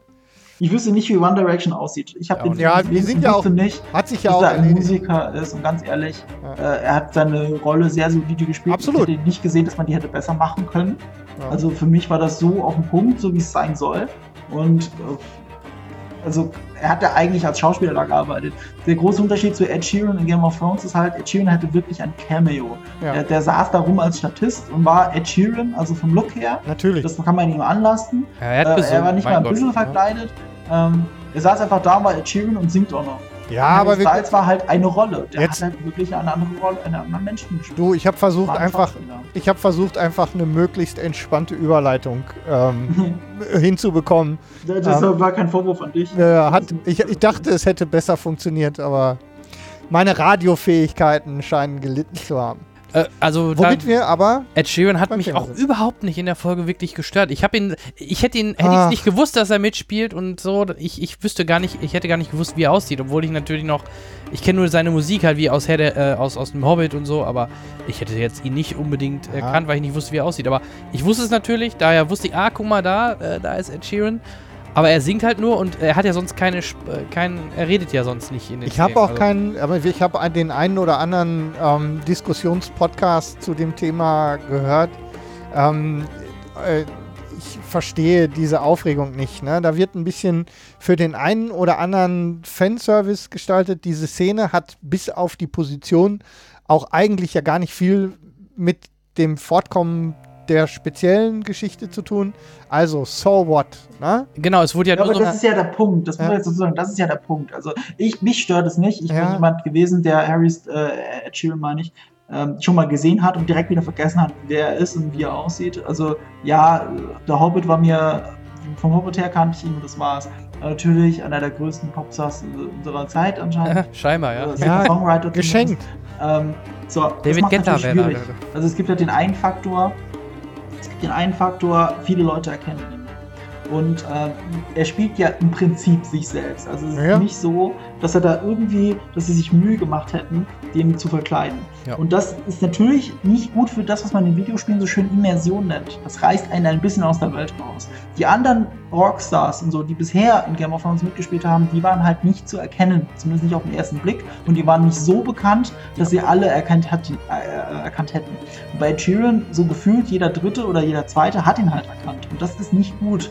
Das reißt einer aus Immersion raus. Das ist in dem Moment keine gute Entscheidung. Und dann hat die Szene, nämlich genau das, was du gesagt hast, dieses Beigeschmäckle, dass da sowieso nichts passiert. Das heißt, sie hat das, den Beigeschmack, dass, dass sie nur für ihn ist. Ähm, ich, ich glaube das nicht. Ich auch nicht. Sie verlautbaren was anderes. Ich glaube es auch nicht, weil ich glaube, die Szene war sehr, sehr wichtig, um Arya als nicht nur eiskalte Killerin zu zeigen, sondern als jemand, der durchaus für, für den immer noch nicht nur Feind, also Feind automatisch gleich Feind ist. Äh, es gibt eben die Menschen, die unter dem Krieg leiden und das ist also ähm, die, die in ihm kämpfen, aber nicht aus Überzeugung. Und das ist, ein, das ist etwas, was man nach diesem Mord an den Freys, finde ich, wirklich zeigen musste damit Arya nicht nur eine eiskalte Killerin ist, Absolut. No One, sondern sie ist Arya Stark. Und wenn ich das und, als ähm, Produktionsfirma noch ja. mit ein bisschen Fanservice äh, für Macy Williams verbinden kann, dann sei es ehrlich geschenkt. Und Wirklich. korrigiert mich, wenn ich falsch liege, vor ein paar Staffeln oder so gab es doch schon mal so eine Szene mit ihr, da hat sie doch alle umgebracht. Und das war, glaube ich, jetzt so ein bisschen der Spiegel dazu, dass sie diesmal nicht am ähm, dort dann halt äh, die Leute umbringt, sondern das halt. Das war in der dritten lässt. Staffel, ja. ja. In der dritten Staffel nach der Red Wedding hat sie eben die Frey-Soldaten umgebracht, die sich genau. auf Stark lustig gemacht haben. Das heißt, da hat sich zwischen den beiden Arias hat sich halt sehr viel getan. Ja, jetzt waren es halt Lannisters, haben die Frey-Soldaten auch, auch, was ja. dafür getan. Aber und die Lannisters eben nicht. Aber das ist ja auch der Punkt. Es ist, Feind ist eben nicht gleich automatisch Feind. Absolut. Und das äh, weiß zwar Arya bestimmt, wusste es auch so, aber, aber sie aber das nochmal zu fühlen und zu erleben und auch mal Freude zu haben. Also die hat ja lange Zeit keinen Grund zum Grinsen gehabt. Und also auch, ich zähle jetzt die sechste Staffel mit rein. Ja. Und äh, das war ein Relief, finde ich, für ihre Figur. Und äh, ja, wie gesagt, Ed Sheeran hätte man einfach nur besser verkleiden müssen. Ganz ehrlich, das, das war alles. Weil er hat ja auch schön gesungen. In dem Fall ist es sogar ein Mehrwert, dass es schön gesungen wurde. Ja. Und das Lied nämlich äh, durchaus sehr gut. Das muss man nämlich der Serie mal lassen. Ja. Diese Lieder kenne ich ja aus den Büchern aber du kennst halt nur den Text und dann kannst du dir im Kopf irgendeine Scheiße zusammen. Also, also, also bei mir klangen die Lieder nie gut in meinem Kopf. Ja. Dann klangen die alle doof. Und die Texte waren interessant und zweideutig, aber, aber das Lied ist bei mir nicht wirklich angekommen. Und was, was die eben in der Serie draus machen, also die Melodien dazu auch, gerade bei Reigns of Casimir und eben auch sogar dieser Song, äh, finde ich großartig. Ja. Weil das, so, so kommt das halt, ähm, äh, es kommt bei mir an, dass das ein Lied ist, das Leute gerne singen. Das muss man ja erstmal ja. machen. Und ein Mehrwert für die Buchleser, ne? Also für, ich bin, ähm, jetzt können wir direkt mal ähm, Tacheles reden. Ich habe keine Bücher gelesen, sorry. Ja, ich, ich bin mit der Serie, nur mit der Serie groß geworden. Ja. Ich fand es bemerkenswert, muss ich ganz ehrlich sagen, dass ich in den ganzen Jahren bis zu diesem Zeitpunkt nie gespoilert worden bin, irgendwo im Netz, dass John äh, stirbt. Das bin ich immer drum rumgekommen. Das habe ich nie vorher gewusst. Also das ist echt schon bemerkenswert, wenn man bedenkt, dass die Bücher, dass es die Bücher schon so viel länger gab. Ne? Also ich wusste es bis kurz, bis ein paar Folgen davor, wo dann schon, wo ich es dann irgendwie mal aufgeschnappt habe. Aber in den ganzen Staffeln davor wurde nie schon oder in der ersten Staffel, oh ja, der John, der wird irgendwann mal umgebracht. Oder. Nix. Also das fand ich bemerkenswert, dass die, dass das so spoilerfrei von sich ging und äh, ähm, ja, wegen, wegen gerade Ed Sheeran. Wäre es denn besser gewesen bei der Red Wedding, würde da, hätte David Gedder aufgelegt oder so? Das wäre. äh, da hätten sich doch noch mehr aufgeregt, oder? Nein, ich glaube, dass, dass es durchaus nachvollziehbar ist, dass, und auch was Marco sagt, dass ein das ein bisschen ähm, aus, der, aus der Geschichte rausholt. Ähm, ist aber durchaus, wenn man ähm, einigermaßen, sagen wir mal, entspannten Geistes ähm, an diese Geschichte rangeht, ja durchaus ähm, ja, problemfrei irgendwie, ne, okay, ja, haben wir mitgekriegt. Sei es ja. drum, fertig. So. Aber wollen wir vielleicht ge generell mal ja. ähm, über den Start, jetzt über die ersten drei Folgen von äh, Staffel 7 sprechen, ähm, was wir denn bisher von diesen Folgen gehalten haben. Gerade auch vielleicht vom Pacing, vom Tempo her, ob uns das gefallen hat. Mich hat zum Beispiel überrascht, dass jetzt in der aktuellen Folge äh, Bran auf einmal schon im Winterfell war. Irgendwie habe ich eher mit. Wollen wir, die, wollen wir wirklich die. Ich habe eher mit Aria gerechnet das Aria eher da? Ja. Also machst du die Zeitdiskussion auf oder die Geschichtsdiskussion? Ja, schon. Über diese also Zeitdiskussion, das würde ich gerne, also da könnt ihr gerne drüber diskutieren. Ich bin da raus. Was weil, meinst du mit Zeitdiskussion? Ja, diese, diese, ewige, diese ewige Diskussion darüber, dass sie sich in der Ach so. ähm, dass sie sich in der Serie nun definitiv einen Scheiß inzwischen Zeit auch offiziell darum kümmern, wie die Zeitabläufe. Wie schnell die von A nach B kommen. Weil ja. ähm, wir ja. keine Zeit haben. Es geht nicht. Ne? Du, ne? du, kriegst das, ähm, vermutlich würde man das hinbekommen, würde dann aber tatsächlich noch, noch mal vier Staffeln dauern. Und ich, ja, es reißt Löcher in den einen oder anderen Teil. Ist mir aber echt wurscht. Ja. Um ehrlich zu sein. Es dient der Geschichte in dem Moment, deswegen ist es mir auch wurscht. Ja. Es ist auch affig, weil schon die erste Staffel hat große Zeitsprünge gehabt, nur ja. hat keiner gemerkt. Also die, die reisen eigentlich wochenlang, auf, mhm. fast monatelang auf dieser Kings Road, bis die bei Kings Landing sind. Hattest du das Gefühl von der zweiten zur dritten Folge, dass da größere Zeit vergangen ist? Nein, natürlich Das nicht. ist halt Quatsch. Ja. Und, und, und, und sich da dann drüber aufzuregen, es geht ja um die Geschichte und nicht darum, wie viel Zeit in dieser Geschichte ja, ja. zwischen den einzelnen Stationen ist. Absolut. Äh, und, und äh, Bran, also muss ja, Arya ist ja in der zweiten Folge umgedreht und Bran halt in der ersten schon, also Richtung Winterfell. Deswegen ist es auch okay für mich, dass Bran zuerst eintrifft. Ähm, aber und aber es hilft der Geschichte nicht. Ich konnte mich an, vielleicht, vielleicht dann war es mein Fehler. Ich habe mhm. mich gar nicht daran erinnern können, dass, dass er, er war ja bei der, bei der Wall. Und ich habe gar nicht so richtig gecheckt, dass er dann schon los Richtung Winterfell ist. Deswegen war ja, ich wahrscheinlich. Ja, das war ja auch der Trick. Das war ja der Trick. Wir wussten es nicht. Wir ja, dachten, genau, genau. genau. Oder was auch immer. Und auf einmal ist dann Winterfell. Ja. Das, genau. Und deswegen war ich halt so überrascht, weil ich in dem Moment dachte, oh, da kommt wer. Ja. Oh, das wird ja jetzt Aria sein. Und oh, äh, Bran. Ja. Das, das meine ich halt. Also, nee, die Zeit Themen meinte ich da. Ich finde es völlig nicht. Quatsch, die Diskussion und sich permanent darüber aufzuregen. Wir müssten in Zwischenzeit verstanden haben, dass wir die Zeit nicht haben und ja. dann fertig. Ich, ich, fand eher jetzt in der dritten Folge war sogar so eine, eine Meta-Anspielung darauf, weil ich irgendwie Daenerys oder so oder, oder Tyrion, ich glaube Tyrion auf dem Weg dann hoch, irgendwie zu ihm sagt, ähm, oh, hast ja einen langen Weg auf dich genommen. sowas, so nach dem mhm. Motto, was für uns ja als Zuschauer überhaupt, als wäre er nur eben rüber zu, äh, in, ins Nachbarhaus ja, gegangen. Sieben ne? Tage gedauert. Ja, ja, genau. Also das, das, fand ich so ein bisschen, das war halt diese Anspielung vielleicht ja. so ein bisschen in die Richtung. Ja, ja. wir wissen, hey, das, das, das äh, passt halt nicht, aber ist, ist doch Pups. Mhm. Sehe ich genauso. Also, ähm, ja, das ist wirklich Pups. Also, ja. wenn sich über sowas aufregt, ganz ehrlich. Es geht auch nicht nur darum, dass man keine Zeit hat. Ne? Also, man muss es ja nicht strecken. Die Geschichte genau. muss sich ja erzählen. Diese großen Zeitsprünge, zum Beispiel für die, für die, jetzt für die dritte Folge gegen Ende, die sind ja absolut notwendig damit dieses Pacing funktioniert, damit dieses, aha, wir haben heißmäßig irgendwas geplant, jetzt gucken wir, was passiert und dann passiert aber was komplett anderes, aber das hat ja Auswirkungen auf was anderes.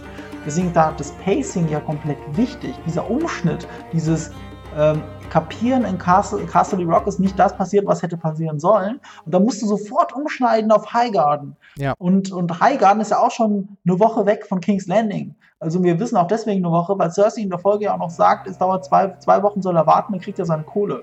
Das heißt, mhm. eine Woche bis Highgarden, eine Woche zurück und dann kriegt er sein Geld. Ja. Ähm, ja. Das, sind, das ist ja notwendig einfach für diese Geschichte. Und, und also ganz ehrlich, also ich sag mal so, und das klingt jetzt fies, ne? Aber wenn sich über sowas aufregt, ist es auch kein Wunder, dass er keine Drehbücher schreibt. Zum Glück. So einfach ist ja. ja. Absolut. Ähm, Sehe ich genauso. Also ich finde es halt ganz spannend. Ich gucke momentan parallel nochmal die erste Staffel wieder von Anfang an mit meiner Frau zusammen, weil wir zum Teil einfach mal ein bisschen Auffrischung brauchen. Und es gab halt so lustige Parallelen wie ähm, Ned Stark packt äh, Littlefinger an den Hals ja, ja. und wirkt ihn. Und ich glaube, ein paar Stunden oder ein paar Tage später haben wir dann die Folge äh, der siebten Staffel gesehen. Was passiert da? Äh, Jon Snow schnappt sich Littlefinger und packt, sich ihn, packt ihn an den Hals und wirkt ihn. Also du siehst, äh, gerade wenn du jetzt nochmal, gerade die erste Staffel siehst, wie viele in, interessante Parallelen es gibt oder Anspielungen, die jetzt in der siebten Staffel wieder auftauchen. Es ist auch in der ersten Staffel, dass Bronze Tyrion sagt, uh, give me ten good men and impregnate the bitch. Er meint die Eerie. In der ersten Staffel. Mhm. Genau, das genau. wird jetzt auch nochmal wiederholt. Es sind so viele Rückbezüge. Es ist auch so toll, also Game of Thrones gehört auch wirklich zu den, zu den Serien, wo es sich wirklich lohnt, Re Reruns zu machen und vor allem mehrere. Es lohnt sich da Es hat einen Mehrwert. Es ist nicht nur, ich schaue es nochmal, sondern, äh, ach guck mal, das habe ich vorher nicht gesehen. Ja. Und ähm, wenn man so generell die Charakterentwicklungen oder die Charaktere sich anschaut von der ersten Staffel, ich nenne, ich, ich hebe jetzt mal gerade mal die großen Hauptfiguren hervor. Es gab natürlich während der ganzen Staffeln auch Verluste von, ich sag mal, etwas kleineren äh, Rollen, aber gerade jetzt eine Cersei, ein John, wie die sich weiterentwickelt haben. Gerade Cersei, wenn man sie in der ersten Staffel nochmal noch wirklich noch so ein bisschen als liebe blonde äh, Königin ähm, sieht und wie die sich doch, in was für eine Richtung die sich lieb entwickelt blond, hat. Also, äh, lieb ja, lieb. Ja, aber, aber vielleicht sogar fast schon, weil sie natürlich auch ein paar Jahre jünger war, noch ein bisschen heißer. Dann sagen wir es vielleicht so. Also die war ja schon, oder generell, ich fand sie halt auch schon in Terminator SEC super. Ähm, ey, ich, ich mag sie halt einfach und ähm, wie sie jetzt mittlerweile so richtig, wirklich äh, badass geworden ist, natürlich durch die ganzen Schicksalsschläge und ähm, ja, äh, hat halt alles verloren, hat die Tochter verloren, rächt sich dann jetzt in der Folge auch wieder dafür. Was ich fand, ich habe mir die ganze Zeit überlegt, was macht sie? Haut sie wieder den Mountain Gregor auf sie drauf oder äh, lässt, sie, die, lässt sie sie vergewaltigen oder die Tochter vor den Augen von Cersei. Also da hätte es ja viele Varianten gegeben.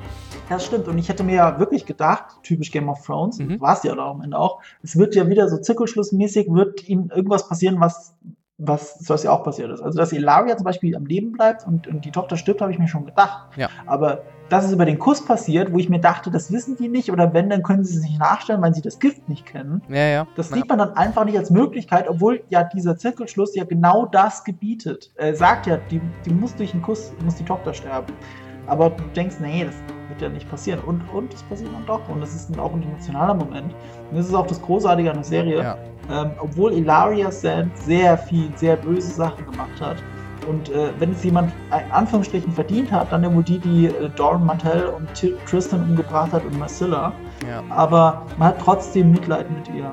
Ja. Und auch mit ihrer Tochter. Diese ganze Strafe ist ja unfassbar. Also was ich da, was sie ausgedacht wie perfide das ist. Und gleichzeitig trotzdem diesen, in dieser Gerechtigkeitsblase Auge um Auge, Zahn um Zahn. Also ich sage jetzt nicht, dass das moralisch gerecht ist, aber es ist ja in der einen oder anderen Rechtsprechung immer noch gerecht Auge um Auge. Ich sag nur Todesstrafe, ist ja genau das. Ja, absolut.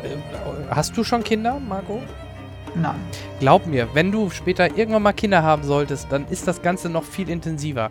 Das ist bei, das ich so. bei Arrival war das ganz, ganz schlimm. Und ähm, jetzt auch hier bei der Szene, man, man denkt sich sofort so ein bisschen nur minimal da rein. Und es ist echt ein ganz mieses Gefühl. Und deswegen war das auch äh, fast schon schlimmer als hier zum Beispiel die, die die, äh, die, wie Oberin Martell zum Beispiel äh, das Leben verloren hat. Also das, das, war, das war zwar gorig und hart, aber von der Psyche her war das jetzt im Grunde sogar härter, ne?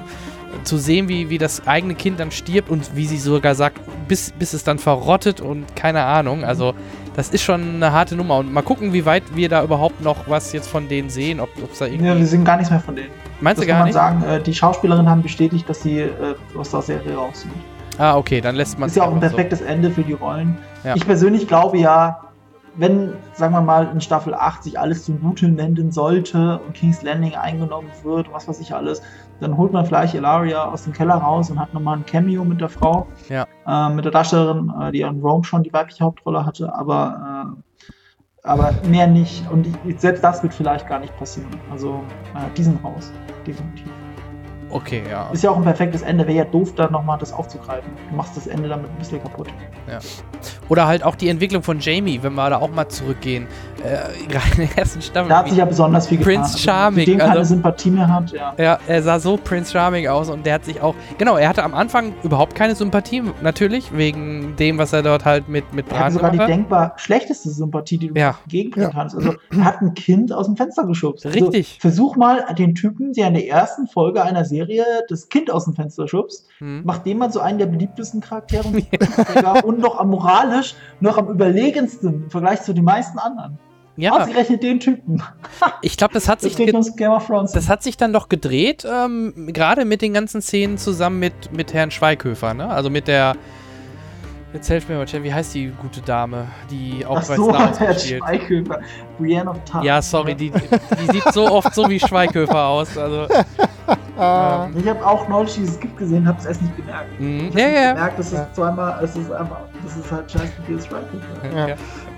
Und äh, Brienne, genau. Ähm, und äh, gerade in den Szenen, wo er dann auch seinen Arm verloren hat und, und man hatte schon Mitleid mit ihm und er wurde dann ja doch schon, äh, es wirkte dann so, ah, als würde er langsam den, den guten Pfad wieder einschlagen. Auch jetzt in der letzten Folge, dass er dann halt da bestanden hat, nur in Anführungsstrichen das Gift zu verwenden, also noch einen humanen Tod, einen Humanmord äh, hervorzurufen. Ähm, zeigte eigentlich immer das Positive, wobei er immer noch extrem halt an Cersei hängt und ähm, äh, vielleicht jetzt sogar das, äh, die Aktion oder dass er jetzt endlich weiß, wer ähm, äh, Joffrey ge- umgebracht hat, ist natürlich so ein Punkt, ähm, äh, das wird er ja mit Sicherheit dann auch weitergeben und das wird natürlich theoretisch für Tyrion auch wieder was bedeuten, wenn die sich mal wiedersehen. Und wobei ich glaube, an Tyrions Stelle würde ich nicht nochmal die Seite wechseln, aber es ist halt Family. Nee, Also, das, ist- nicht nee, ne? Aber, aber er und Jamie sind ja die zwei, die sich noch verstehen. Richtig, er hat ihn ja auch gehen lassen, ne? Meine ich, wenn ich das Da, auch. da kann man durchaus an Vernunft appellieren. Und da wird es dann interessant, wenn Cersei es trotzdem anders sieht. Ja. Also, wenn man jetzt mal nach dem Buch geht, äh, ist, äh, ist hier jeder Beweis, dass Tyrion es sein könnte, völlig egal, weil in ihrem Wahn äh, kriecht Tyrion immer noch durch die Red Keep in den, in den geheimen Gängen und wartet darauf, sie zu bedeuchen. Also, Ja. äh, sie, hat, sie ist wirklich paranoid, wenn es um Tyrion geht. Also auch ähm, nicht mehr vernünftig oder logisch, sondern paranoid, krankhaft paranoid. Und ähm, das ist ja der Punkt, wo sich dann zwischen Jamie und Cersei, wo, wo das Band dann beschnitten werden könnte. Und wie es dann eine Serie ist, wird man sehen. Ich fand es aber sehr interessant, dass Jamie sich Orlando gegenüber erklärt hat und auch gesagt hat, ähm, äh, dass er halt sieht natürlich, dass Cersei gerade verrückte Sachen macht, eben auch die Scepter und so. Das war ja ihn ja auch schockiert am Ende der sechsten Staffel. Aber er sieht, dass sobald der Frieden da ist, zumindest hofft er es, äh, dass dann Cersei keinen Grund mehr hat, so zu handeln, wie sie handelt. Mhm. Und dann Friede einkehrt und alles wieder gut wird. Glaubt er. Das ist das, was ihn jetzt vorantreibt Ja. gerade. Die Frage ist, ob er den Punkt erreichen wird, und daran glaube ich ganz fest, Mhm. wo er das nicht mehr so sieht. Und er hat sich ja fast gegen den Beischlaf gewehrt. Fast. da hat man ja die ganze Zeit so gehofft, Ja, komm, fast. lass es, lass, Mhm. lass sie weg, lass sie weg. Ja. Und dann, dann hat, Solange du die Perücke trägst. Und ihr ist, es ja mit, ihr ist es ja mittlerweile komplett egal, auch wenn dann die Ja. Zofe und Markt oder wer auch immer reinkommt, er bleibt im Bett liegen und ja. Ja. Ja, Die wir ja übrigens auch Ja, aber nicht wegen kennen. ihm, sondern wegen ihr. ja, ja, genau. Ja, Ja, ja, ja, natürlich. klar, natürlich. Natürlich. Er, er, er, will, er wollte es ja nicht. Sie macht einen auf King Robert und denkt, scheiß doch drauf, das wissen eh alle. Aber wie offen das Geheimnis ist, sieht man ja dann an den, ich fand die Szenen toll, ich weiß, viele kritisieren ihn und sehen ihn noch nicht so als extrem Ich böse. liebe Euron Greyjoy. Ja, ne? Mhm. Wirklich. Ich finde das auch einer der genial. größten Gewinne in der siebten Staffel. Da kann man ja anders sagen, was er will. Ich Ja. das ganz cheesy sein, vorhersehbar ist mir alles scheißegal. Mr. Ich, hör, ich lausche jedem Wort, das bei Pilo Asbeck aus dem, aus dem Mund kommt. Ich Ja. finde das so toll. Skandinavier, ne? Oder? Ja, ja. Ja, Skandinavier. ja, ja. Also super. Und gerade wie er dann auch immer darauf anspielt und, äh, und Jamie quasi schon so immer so ein bisschen äh, stichelt und dann natürlich am jetzt zuletzt also so direkt fragt, ne, mit, mit Finger im Po und also. Aber auch vorher schon, wie er dann immer so diese Anspielungen gemacht hat, fand ich super. Ich, ich sehe es genauso. Ich fand die, ich finde alle Szenen mit ihm auch echt super. Und Und durchgeknallt ist er ja zusätzlich. Ja. Also ganz, Ja. äh, ganz Aber vor groß. allem, und das ist der geile Punkt, ich finde ihn tatsächlich eine Steigerung. Du hast jo Joffrey gehabt, der ist halt Mhm. fand äh, ich aber ein schlimmer. Großmaul, aber verrückt und feige. Dann hattest du Ramsey. Und Ramsey, super Bösewicht, äh, Ja. verrückt, aber kein, also Großmaul, aber eben nicht feige, sondern ähm, perfide geradezu. Mhm. Also er kann was. Ähm, trotzdem immer noch so gefangen in diesem Denken, was denken andere Leute von mir. Selbst er hat ja noch darauf bestanden, dass die Feinde seinen Vater getötet haben und nicht er selbst. Ja. Ähm, wo selbst in Amber äh, Greyjohn, Greyjohn äh, Karstark vor ihm steht und dann sagt so, willst du mich verarschen? Das ist doch Quatsch, nicht jeder weiß doch, was, was hier passiert ist. Nee, Greyjohn Amber, so rum. Gott, den Namen. Small John, mein Gott. Ja, Small John Amber stand vor ihm. Mhm. So. Ähm, und dann hast du eben Euron Greyjoy, der von Anfang an quasi erzählt, dass er Balin Greyjoy, seinen eigenen Bruder, umgebracht hat. Ähm, der große Worte spuckt, äh, gro äh, große Töne spuckt und dann aber auch sofort delivered. Nicht so wie Ramsey. Selbst ein Ramsey Bolton hat ja erst so ähm, ähm, hauptsächlich am Anfang hauptsächlich durch Folter äh, einen Namen gemacht, nicht durch wirklich, äh, wie soll ich sagen, kriegerische Ja, Erfolg. Allein das, Greyjoy das Hautabziehen, ne? Das Hautabziehen ist barbarisch. Oder, und bei mir war halt Ramsey durch, wie es dann auch, ne, wie wir gerade schon sprachen, mit Kindern, dass der da halt Kinder umbringen lässt oder den Hunden zum Fraß wird. Da hört es bei mir auf. Das, das, geht, das geht bei mir leider gar nicht mehr. Und ähm, deswegen war der für mich Stimmt, das ist komplett ein ganz durch. großer Unterschied. Der, der der Ramsey äh, war faszinierend als Bösewicht. Der war ja sowas wie der Joker von Game of Thrones, finde ich. ja, Ähm, ja. Faszinierend. Der Joker finde ich schon, guck mal ins Gesicht, die Gesichtszüge. Also wenn er nicht ein perfekter Joker wäre, dann weiß ich auch nicht mehr, wer Das stimmt, soll. ja, ja. Ähm, äh, er war sowas in seiner Art von Wahnsinn, auch so eine Art Joker für mich. Äh, unberechenbar geradezu, weil er so verrückte Sachen macht. Ähm, und äh, nicht den Wert menschlichen Lebens anerkennt. Das gibt es bei ihm einfach nicht. Er ist ein unfassbarer Soziopath. Äh, durchaus faszinierend, aber niemand, dem, bei, äh, bei dem du an den Lippen hängst und jedes Wort aufsaugst, der irgendwie sympathisch ist. Und das ist eben das, was Euron kann. Der ist nämlich auch ein Soziopath, kann auch viel, Mhm. aber er ist gleichzeitig irgendwie charismatisch. Das ist ja ein Ramsey Bolton nicht. Das ist auch ein Joffrey nie gewesen. Ganz genau. Aber er ist charismatisch. Und das macht ihn nochmal zu einer anderen Art von Bösewicht. Und ich hätte nicht gedacht, dass nach seinen wenigen, nach seinen zwei Auftritten bei der sechsten Staffel, das dabei rauskommt. Dabei hat ja Pilo Asbeck noch im Vorfeld große Töne gespuckt. Hat er gesagt, hier, das wird nochmal eine Steigerung zu Ramsey und Mhm. Joffrey und so weiter. Und da denke ich mir, ja, natürlich sagst du das, aber gucken wir mal. Und dann guckst du es und denkst, ja, what the fuck, er hat recht. Ja, ganz genau. Also sehe seh ich auch so. Und ähm, hier wurde gerade übrigens, ähm, der Felix schrieb, ähm, Euron ist halt einer der besten in Staffel 7 und er, er erwähnt, er bringt nochmal zwei Personen ins Gespräch, die wir auch vielleicht mal kurz diskutieren sollten, nämlich Littlefinger und Varys. Ähm, da wird hier häufiger im Chat dann gesagt, ja, die waren in den ersten Staffeln deutlich stärker. Ähm, vielleicht lag es aber auch daran, dass wir dort mehr in deren Plänen schon noch mit eingeweiht waren oder mehr gesehen haben, was sie gemacht haben. Bei Littlefinger weiß man ja momentan so gar nicht, wo man dran ist, was er vorhat. Der Ähm, aber definitiv noch einer der derjenige sein wird, die das Zünglein Möglich, ja. an der Waage. Also da ist jetzt natürlich die Gefahr, dass Marco wieder mehr weiß Marco schon, aber im Hintergrund. Ich höre Marco grinsen.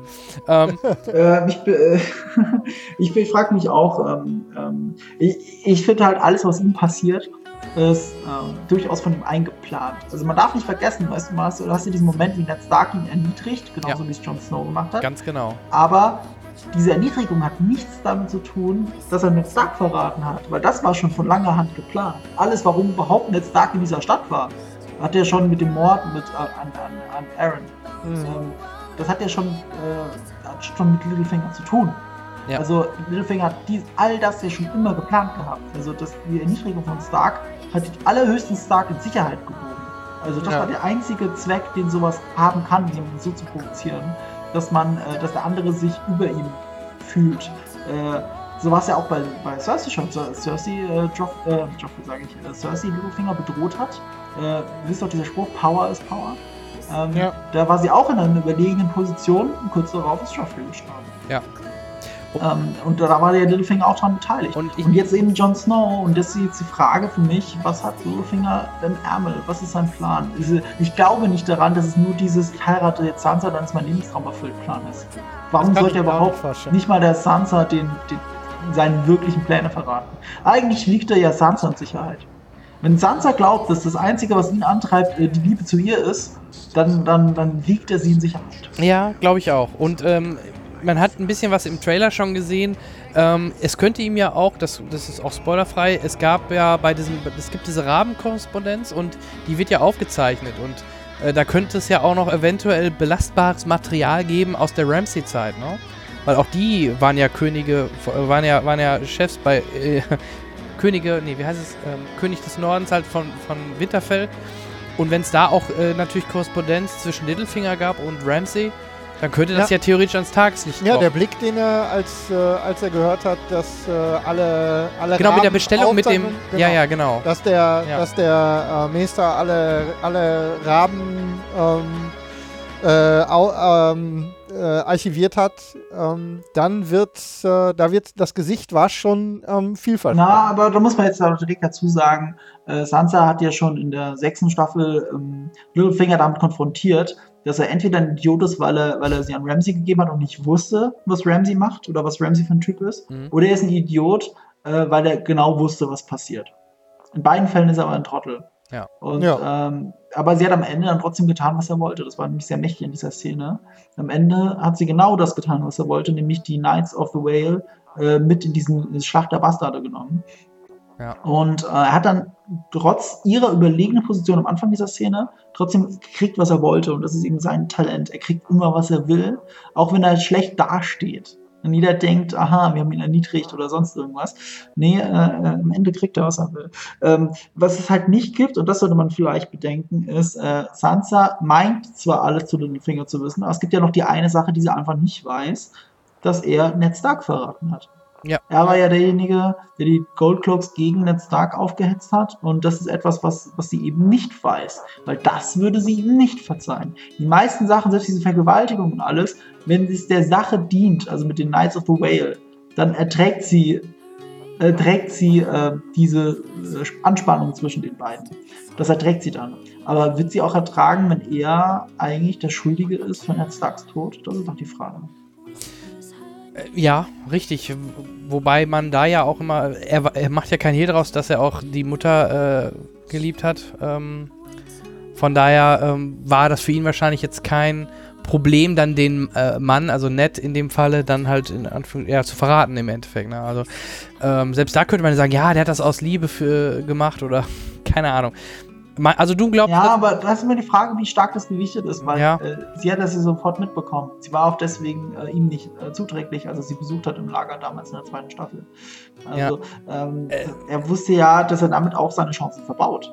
und es kommt natürlich Also noch ein bisschen drauf zumindest an, wie, wie Sansa überhaupt auf solche Sachen jetzt reagiert oder ob die deutlich abgebrühter ist. Wurde ja schon immer der Quervergleich gemacht mit der Frisur zu Cersei, dass sie jetzt die, Fris die Haare trägt wie Ja, Cersei. auch die Klamotten. Ne, das, Ja, das, vielleicht ist sie Ja. ja mittlerweile auch schon äh, durch die ganzen Vorkommnisse so abgehärtet, dass sie das äh, anders hinnimmt oder äh, darauf anders ich, reagiert. sicher, was, ich bin noch nicht ganz sicher, was, ähm, was wir von Sansa noch zu erwarten haben.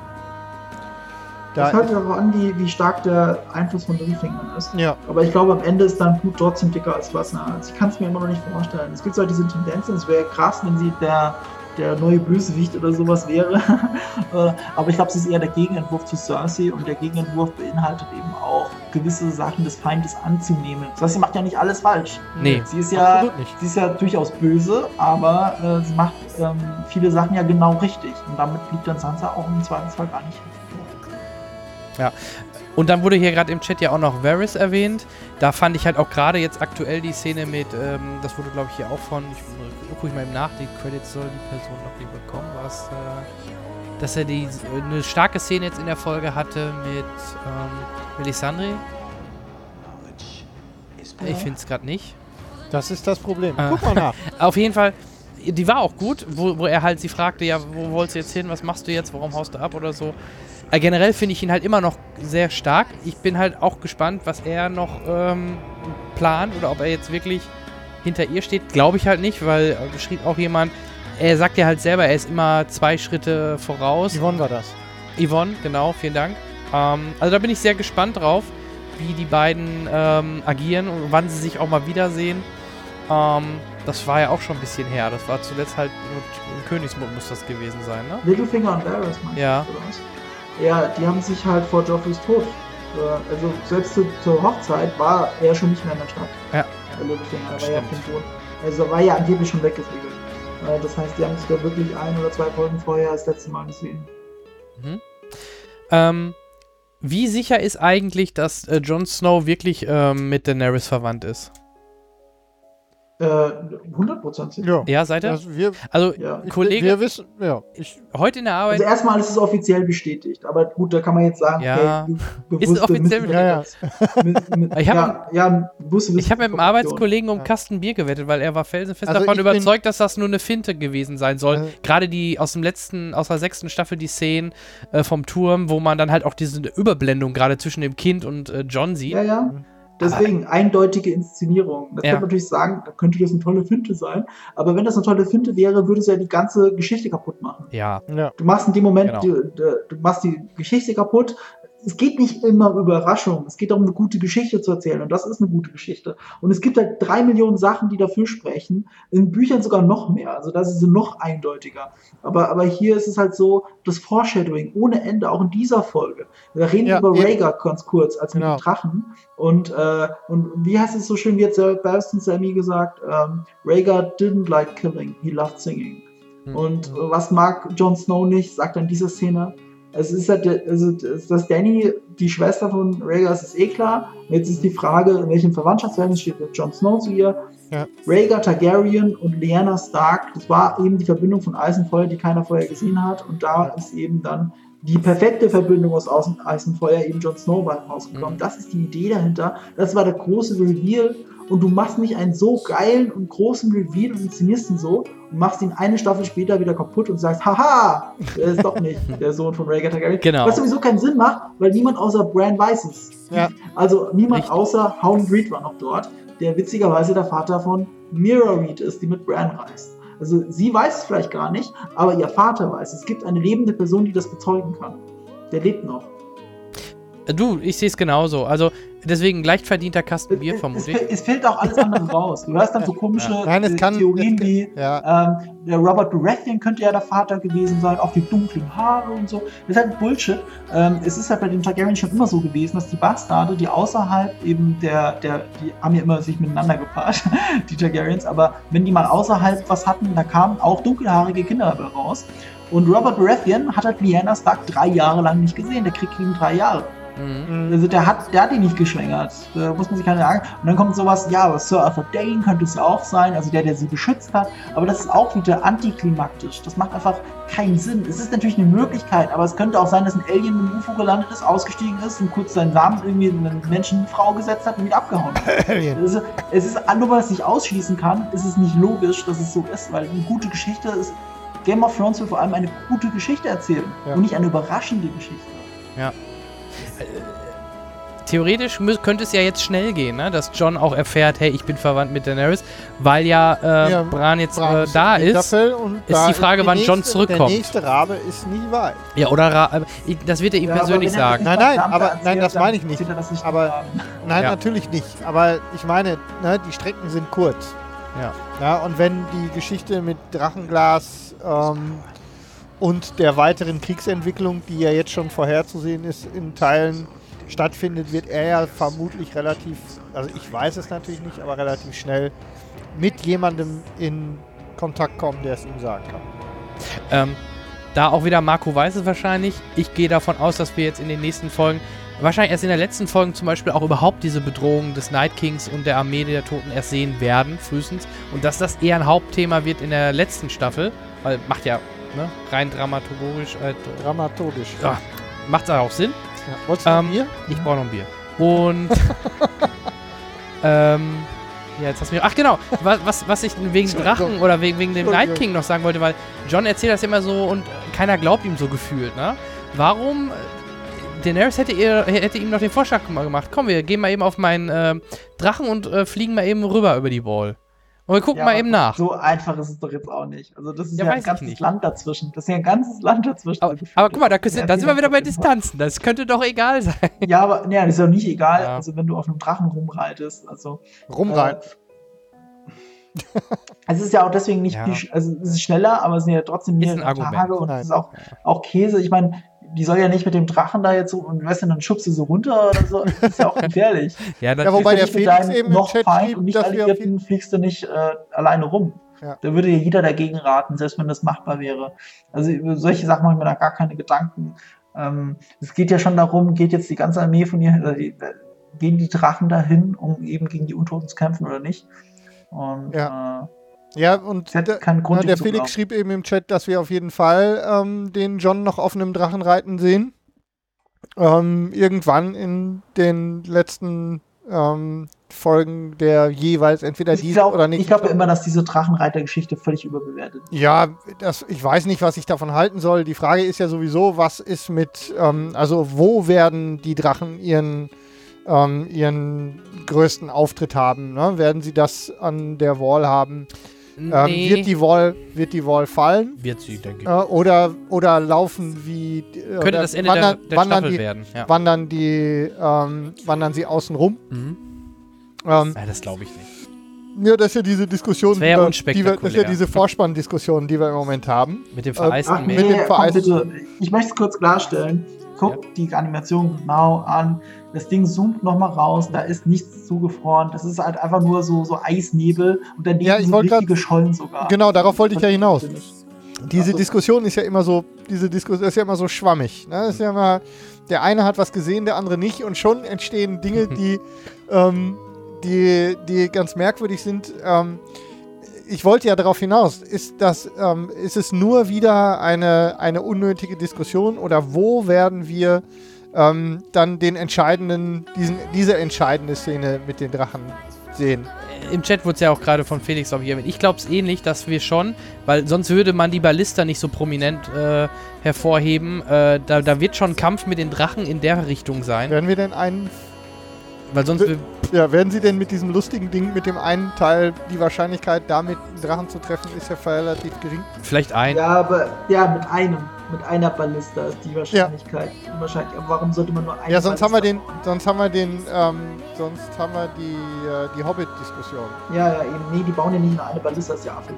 Ja. Aber findest, dass das Ding ist, was er gezeigt hat, war halt ein Prototyp. Er erzählt ja, dass die, äh, die ähm, ja, so besten Schmiede und so weiter, Bogenbauer, was weiß ich alles, aus ja. der Stadt eben dieses Ding gebaut haben.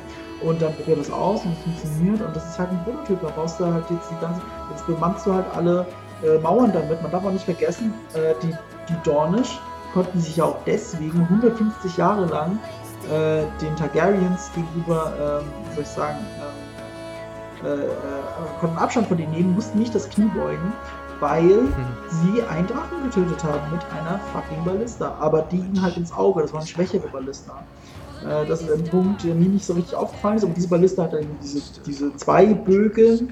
Also das ist schon eine andere Art von Ballista als das, was man bisher in der Serie gesehen hat. Sehr selten, zum Beispiel beim Kampf äh, um, Black, um Castle Black. Da wurden Ballisten auch eingesetzt, mhm. aber die sahen eben nicht so aus. Und ähm, wie gesagt, durch die normale Ballista ist schon mal ein Drache gestorben, aber der Schuss musste halt ins Auge gehen, damit er durch den Knochen kommt.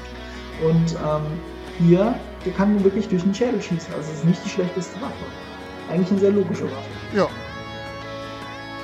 Das heißt, die Frage ist, ähm, wie viele Drachen bleiben am Ende über, um noch drauf zu reiten und daran wird sich entscheiden, ob John noch reiten darf oder nicht. Äh, ja, oder ja. Also da, da warten wir mal ab ich gehe auch davon aus, wie gesagt, ich könnte mir vorstellen, dass ein, ein Drache diese Staffel vielleicht nicht überlebt. Ähm, generell sieht es ja momentan für Daenerys gar nicht so rosig aus, aber was einfach natürlich auch vom, vom Skript her Sinn macht, dass man jetzt sie nicht einfach alles überrollen lässt, sondern erstmal auch Cersei vielleicht stärker darstellt, ähm, damit das Ganze natürlich einen gewissen Spannungsbogen hat. Ja. Das dachte ich mir sofort. Ich dachte mir auch, ja, wird, wird sicherlich nicht so sein, dass Daenerys jetzt einfach alles platt macht. Das wäre nicht spannend. Das ist ja nicht nur der Spannungsbogen, das ist tatsächlich eine Art von Überraschung. Ich meine, wer hätte damit gerechnet, dass Cersei ja. das Blatt so wendet?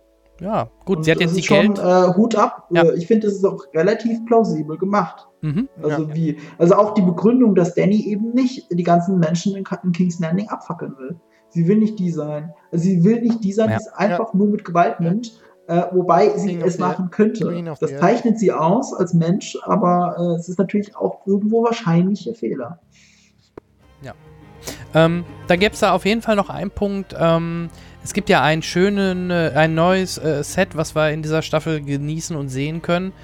Ähm, Old Town. Ja, gut, aber wir haben sie ja schon in der sechsten Staffel gesehen. Ja, aber so im, also, im Vorspann glaube ich noch nicht mal, ne? Oder? Also, aber mag sein. Vielleicht hat man es Old Town. Oder Im Vorspann, äh, Vorspann nicht. Nee, im Vorspann nicht. Nee. Sorry, ja, im Vorspann nicht. Also, ähm, da gibt es ja auch verschiedenste Gerüchte, dass das. Ähm, also ich bin gespannt, wo, also sagen wir es so, neben äh, dem Harry Potter Darsteller, den ich super finde, der da mitspielt, kommt gerade natürlich Namensgedächtnis wie, wie ein Sieb gerade. Professor Slughorn. Ja, Professor Slughorn.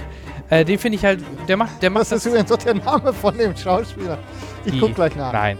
nein. Ähm, äh. Ich bin da sehr gespannt, was, worauf das hinausläuft. Also was äh, Sam da ähm, Jim Broadbent. wird. Gan danke, Chat. Wir haben den besten Chat von allen. Übrigens, wollte ich nur mal sagen. Weil da gibt es ja auch viele, viele Theorien. Ich habe sogar irgendwas gelesen, was ich aber nicht verstanden habe, dass das vielleicht so ein bisschen ähm, äh, Tolk äh, Tolkien, ja. ja natürlich. Martin. Äh, wir sollten aufhören zu trinken, ja. wir nackt podcasten. Ja, aber dass es in die Richtung gehen könnte. Ich, gut, er hat ihn jetzt erstmal ähm, geheilt und er geht jetzt wahrscheinlich wieder Richtung Daenerys, vermute ich. Aber was ja, dann natürlich. was dann bei ihm da noch passieren soll, weiß, weiß ich noch nicht so genau. Und die, die horten halt Im Moment habe ich Schiss, dass das einfach nichts Großartiges so nichts zu bedeuten hat. So. Ja, das Einzige, was mir halt so im Gedächtnis blieb, ist, dass sie sich ziemlich sicher sind, ja, Winter kommen, Winter gehen, war schon immer so, dass vielleicht sogar die, vielleicht mit einer der, theoretisch eines der ersten Opfer vielleicht sind von dem Night King. Ich, ich weiß es nicht, ob das geografisch irgendwie Sinn macht, aber wäre, wäre vielleicht ein... Nee, nee, es macht keinen Sinn. Nee? Okay. Ja, dann macht es halt keinen Sinn. Aber das, also da bin ich mal gespannt, wie die da noch mit reinspielen und vor allem, ähm, ja, er, wie er da mit reinspielt. Ja. Oder was sagt ihr zu Sam? Sam ähm, weiß Gamshi. An für sich ist ja wenig passiert. Ja. Äh, es war halt schöne Momente für die Charaktere einfach. Ähm, für die Handlung ist natürlich erstmal nicht so wichtig, aber wer weiß. Und, ja, also Samuel äh, hat ja zu tun dort. Also er lernt ja. und vielleicht findet er noch irgendwelche wichtigen Möglichkeiten wie die White Walker oder kann eben die Meister davon überzeugen, dass man das benutzt. Ja. Aber ich könnte mir auch durchaus vorstellen, dass in dieser Staffel gar nicht mehr viel dort passiert. Ich, ich finde, dass er inzwischen Zeit eine Position eingenommen hat, ähm, in der man ihn schön so, ähm, also quasi als Ass im Ärmel hat, um zur richtigen Zeit die richtige Erkenntnis zu bekommen zu irgendwas ähm, und so weiter. Einfach so ein bisschen. Ähm, und er ist ja auch eine, eine ausgesprochen angenehme Figur, also der Charakter an sich. Ähm, so ein bisschen. Ja, Sympathieträger, ja, natürlich, klar. Ähm, so ein bisschen Relief für viel Stress, der ja mhm. durchaus ähm, äh, da noch ähm, stattfindet. Also, er ist mit Sicherheit noch gut in Position zu bringen, mal sehen. Ich glaube aber auch, wie Marco, dass da in, mit großer Wahrscheinlichkeit nicht mehr so, so super viel passieren wird. Aber, aber eine Sache fällt mir jetzt noch ein, äh, die jetzt in Büchern angedeutet wird, aber nicht zu Ende erzählt, noch nicht. Ähm, dass das in Old Town tatsächlich da noch ein bisschen mehr dahinter steckt. Ich weiß nicht, ob sie eine Serie aufgreifen, sieht für mich bisher nicht danach aus, aber in den Büchern hat es durchaus mit Faceless Man mhm. und Old Town, äh, da gibt es eine Verbindung und da passiert irgendwas im Hintergrund, was äh, Sam nicht kommen sieht und der Leser auch nicht. Und äh, vielleicht gehen sie doch noch Backdoor-mäßig, ähm, gehen sie diesen Storystrang doch noch an. Das könnte sein, aber ich glaube es gerade nicht. Im Anbetracht der Zeit, den noch verbleibenden Folgen für diese und der letzten Staffel, ja, könnte eng werden, stimmt schon. Vielleicht, ja, vielleicht sparen sich das. Andererseits, äh, was ich gerade gesagt habe, spielt sich nur in einem einzigen Kapitel, hm. findet das statt. Okay. Und ein einziges Kapitel ist im Zweifelsfall eine 10 Minuten Szene bei Game of Thrones. Also das ist durchaus möglich, da out of the blue äh, den Handlungsstrang wesentlich interessanter zu machen. Hm. Es ist möglich, ich glaube auch nicht, dass es passiert, aber es ist möglich. Okay. Ähm, apropos, weil, weil ähm, das auch dort ein bisschen ähm, auftaucht. Mir ich habe ja immer noch die Theorie, vielleicht bin ich da der Einzige auf diesem Planeten, äh, gerade wenn ich mir den Vorspann angucke. Noch nie war ein Mensch in der Menschheitsgeschichte, der gesagt hat, ich bin, der Einzige, bin nicht der Einzige. war jemals der Einzige in irgendetwas. Okay, gut. Das liegt daran, also, dass wir im Grunde auch der einzige Podcast auf diesem Planeten sind, die was über Game of ja. Thrones macht. Ähm, worauf ich hinaus will, der Vorspann wirkt für mich immer so, als wäre diese ganze Welt von Game of Thrones wie so eine Dyson-Sphäre. Für mich wirkt das immer so gekrümmt nach innen. Vielleicht ist das einfach nur, weil die Kamera. Ich habe neulich in einem Livestream erzählt, dass ich es von Dyson-Sphäre halte. Aber. Hm. Ähm, das wusste ich wirklich nicht. Also ich kenne es nur von Star Trek ja. Next Generation. Ja, ja, ich, ich kenne es von einem Videospiel von Prey. Okay, das ähm, kenne ich noch nicht. Äh, wir wissen ja jetzt durch Old Town, dass es ja wohl doch eher eine Art von Karte ist und du hast ja diesen Kartografie, äh, soll ich sagen, dieses Beleuchtungssystem ist das, was du in der Mitte siehst, was du vorher nicht ausmachen konntest, was soll das sein? Ja, ja, genau. Dinge, die sich da drehen. Und dieses Beleuchtungssystem, das sieht eh alles, ist ja eh eine artifizielle Karte. Und dann gibt es mittendrin diese Filterwechsel, also mittendrin gibt es ja so Blenden, die einmal so kurz über das Bild wischen. Und jetzt nach der sechsten Staffel könnte man darin sehen, dass es die Brille ist von jemandem, der ein Buch liest. Also man sieht ja, also als Sam begrüßt wird in Old Town, liest mhm. jemand mit so einer Brille ein altes Buch. Und da muss, er muss auch die Linsen immer so rein und wieder rausschieben, damit, er, damit es einigermaßen funktioniert. Ja. Und das sieht halt so aus wie dieser Effekt im Intro. Kann natürlich alles auch nur ästhetisch, ästhetisch geschwafelt sein, das wird vielleicht nie aufgelöst, wer weiß. Ja. Aber mittlerweile sehe ich das mehr als Karte als als Zeichenspiel. Ja, also genau, also ich fand halt nur immer, es wirkte halt immer so, weil das so von dem, von dem, von dem Kameraverlauf so wirkt, als wäre das wie eine Dyson-Sphäre, also im Inneren. Was dann vielleicht man irgendwie auch erklären könnte, warum die Jahreszeiten so ticken und solche Geschichten und die Sonne ja. in der Mitte. Ja, Keine Ahnung. Aber tatsächlich gerade das nicht. Im Chat kommt gedacht, aber gerade das wäre es ja. ja. Im Chat kommt gerade die Diskussion. Ja. ja, entschuldige, entschuldige, im Chat kommt, weil das gerade da so schön reinpasst. Ähm, im Chat kam gerade das Thema auf und das habe ich auch schon das eine oder andere Mal gehört, dass es darauf hinauslaufen könnte, ähm, so und einige durchaus zumindest ähm, Indizien weisen darauf hin, dass sich das dahin bewegen könnte, dass ähm, der Erzähler ja, John der R. Martin, das der ganzen, ja gerade. Die ganzen Geschichte ist ne? und, und damit eben auf, äh, auf Martin zielt. Ne? Ja. Ich dachte, das hätten wir schon ja, naja. aber das spielt ja eigentlich auch dann bei der eigentlichen Story, selbst wenn es so wäre, spielt es keine Rolle. Nee, spielt ja keine Rolle. Ja.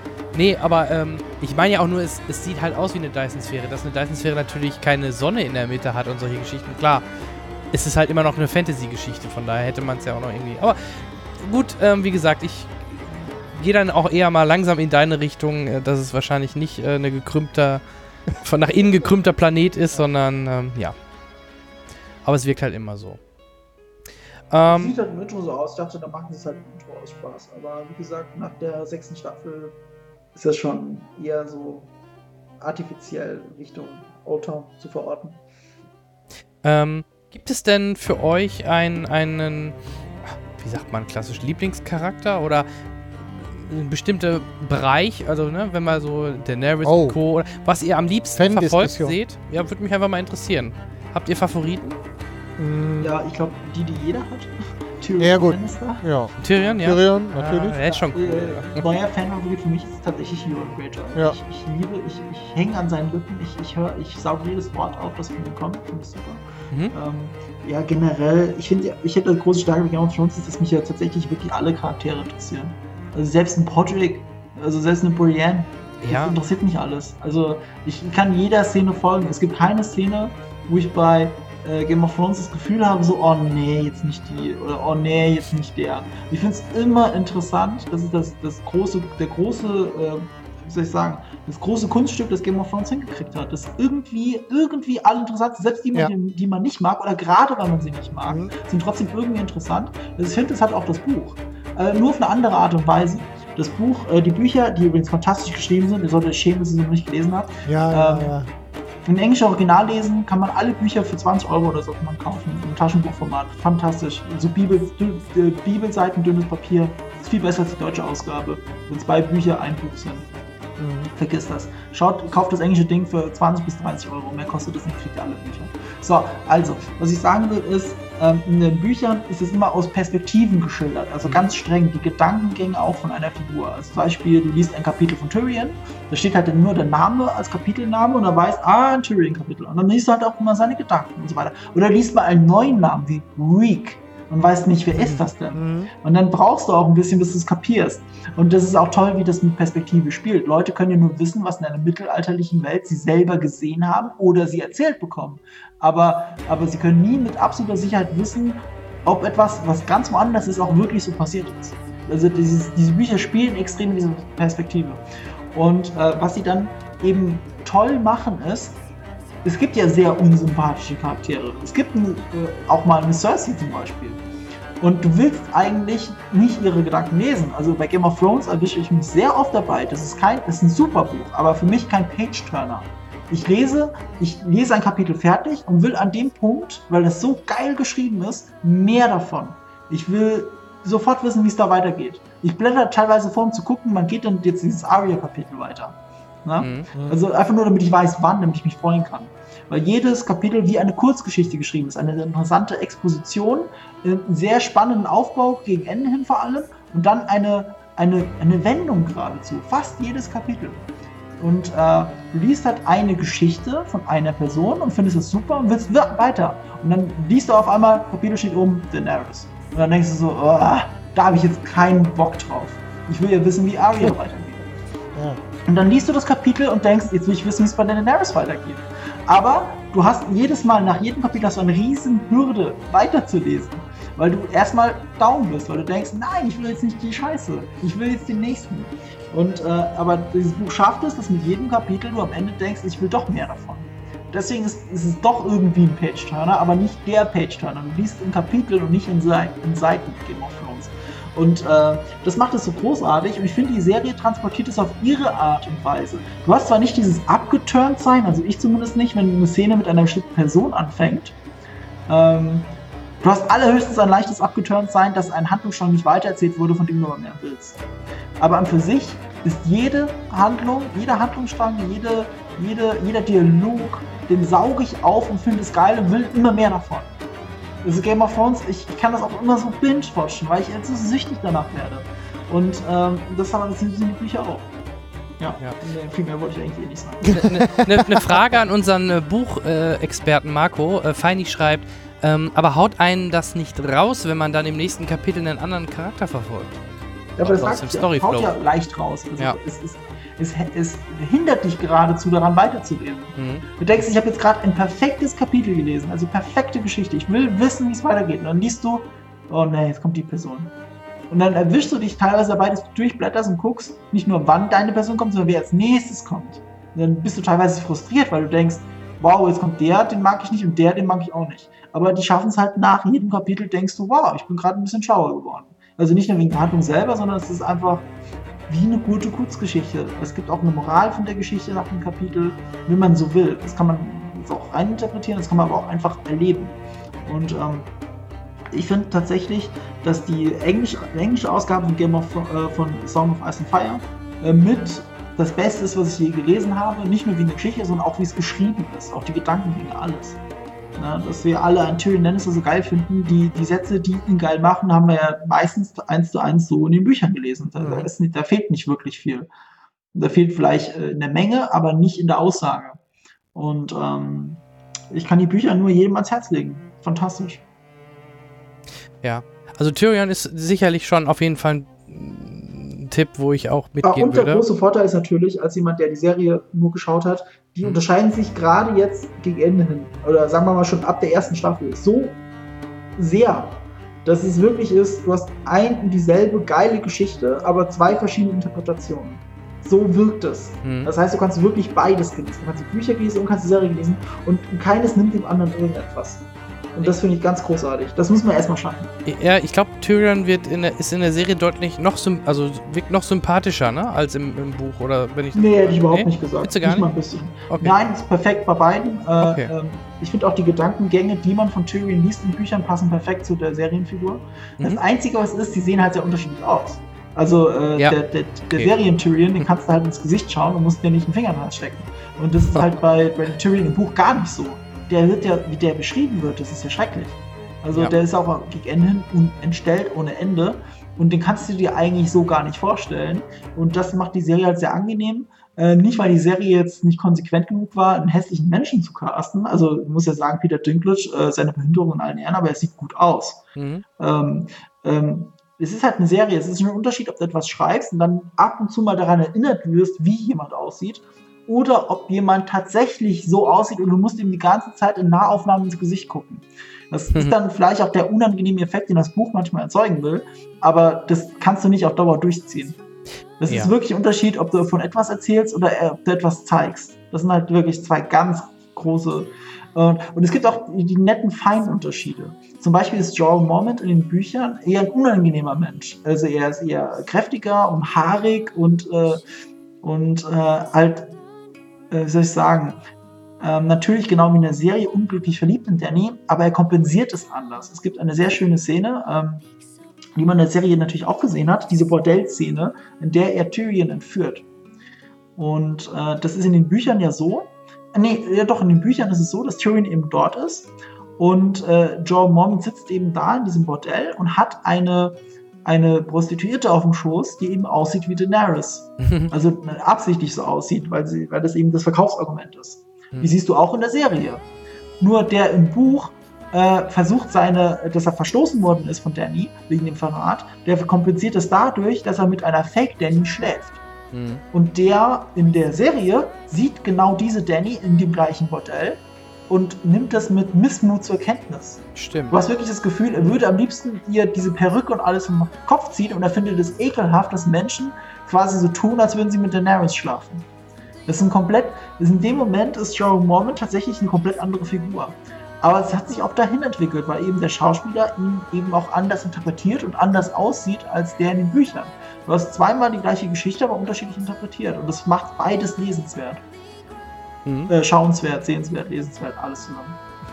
Henrik, hast, hast, du jemand anderen? Ähm, nee, ich würde, würde bis dahin mitgehen. Ich finde, würde mich aber auch ähm, auf jeden Fall Marco anschließen. Diese gesamte Konstruktion ähm, ich, ich habe ja auch an einer anderen Stelle schon mal gesagt, so dieses Fantasy-Roman, Mittelalter-Roman-Ding ist tendenziell gar nicht so meins, aber unabhängig vom Setting hat Martin es an der Stelle geschafft, ähm, den so ein so ein komplexes, ähm, in meinen Augen auch großartiges Gebilde zu schaffen, indem man auch den Bösewichtern, also ich habe der, dem Moment entgegengefiebert, dass ähm, der, der ekligste aller Bösewichter stirbt.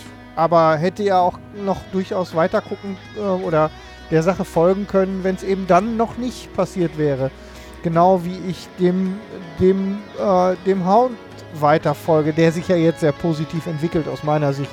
Ja. Ähm, wird sehr äh, schnell, wird diese, religiös. Die, die, permanent, die permanente Bedrohung aus allen Richtungen. Also, was ich damit sagen will, ist, dass Gesamtkonstruktion, die Gesamtkonstruktion ist einfach ähm, so großartig, dass man, dass man einfach weiter folgen will. Und das dann jetzt an Einzelnen irgendwie festzumachen, fällt mir zu schwer. Dafür sind es auch zu viele. Mhm. Und auch viele, ähm, auch, äh, auch viele komplexe Charaktere, von denen wir noch nicht wissen, wo die enden werden. Ich sehe halt auch ich immer traurig, dass, gerne. Ich bin traurig, dass, ähm, dass das ehemalige Bond-Girl ähm, jetzt die Augen zugemacht hat, endgültig. Ähm, weil ja. die hätte ich gerne wegen, alleine wegen ihrer markigen Sprüche, also Diana Rick. Hat die ähm, nicht auch Emma Peel gespielt? Ja, ja. Genau. ja ne? Die, ähm, die, Diana Rick, die ja eine großartige Präsenz hat in, in jedem Fall. Ähm, und die hätte ich gerne alleine wegen ihrer markigen Sprüche ähm, noch gerne äh, 100 Folgen weitergesehen. Aber es passt eben in diese ganze Konstruktion, ähm, dass, dass an der Stelle eben dieses, äh, dass es eben weitergehen muss. So, und deswegen läuft. Also ich bin wirklich, ähm, kann mich nicht festlegen auf irgendwas Spezielles an der Stelle. Mhm. Aber wie gesagt, die, natürlich, die Sympathieträger, da gehe ich natürlich mit. Ja, und gerade jetzt halt auch, man ist immer schön, auch in Anführungsstrichen sympathische und interessante Gegenspieler zu haben, ne? Ja. Kann sich Marvel mal, wenn wir bei dem Thema sind, wieder, könnte sich mal bei Game of Thrones was abgucken. Ja. Ähm, ich will ja, mal hier. Wobei, das machen sie ja in der Serie.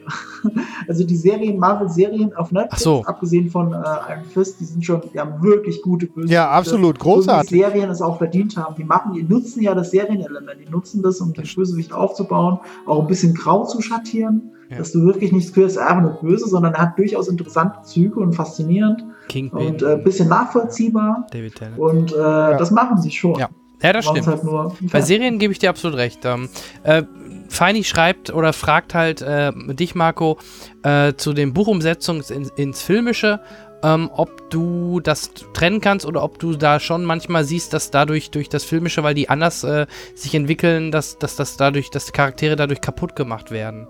Ich dachte ja eigentlich, dass ich genau das schon ein paar Mal jetzt gesagt habe. Ja, dachte ich eigentlich auch. Das sind zwei verschiedene Interpretationen. Mhm. Das ist gerade Gute daran. Ja. Äh, man sieht dann auch unterschiedlich, es ist ja die gleiche Geschichte, aber unterschiedliche Perspektiven. Also ja. auch, dass Cersei im Buch halt sehr wahnsinnig ist, nicht mehr nachvollziehbar ist.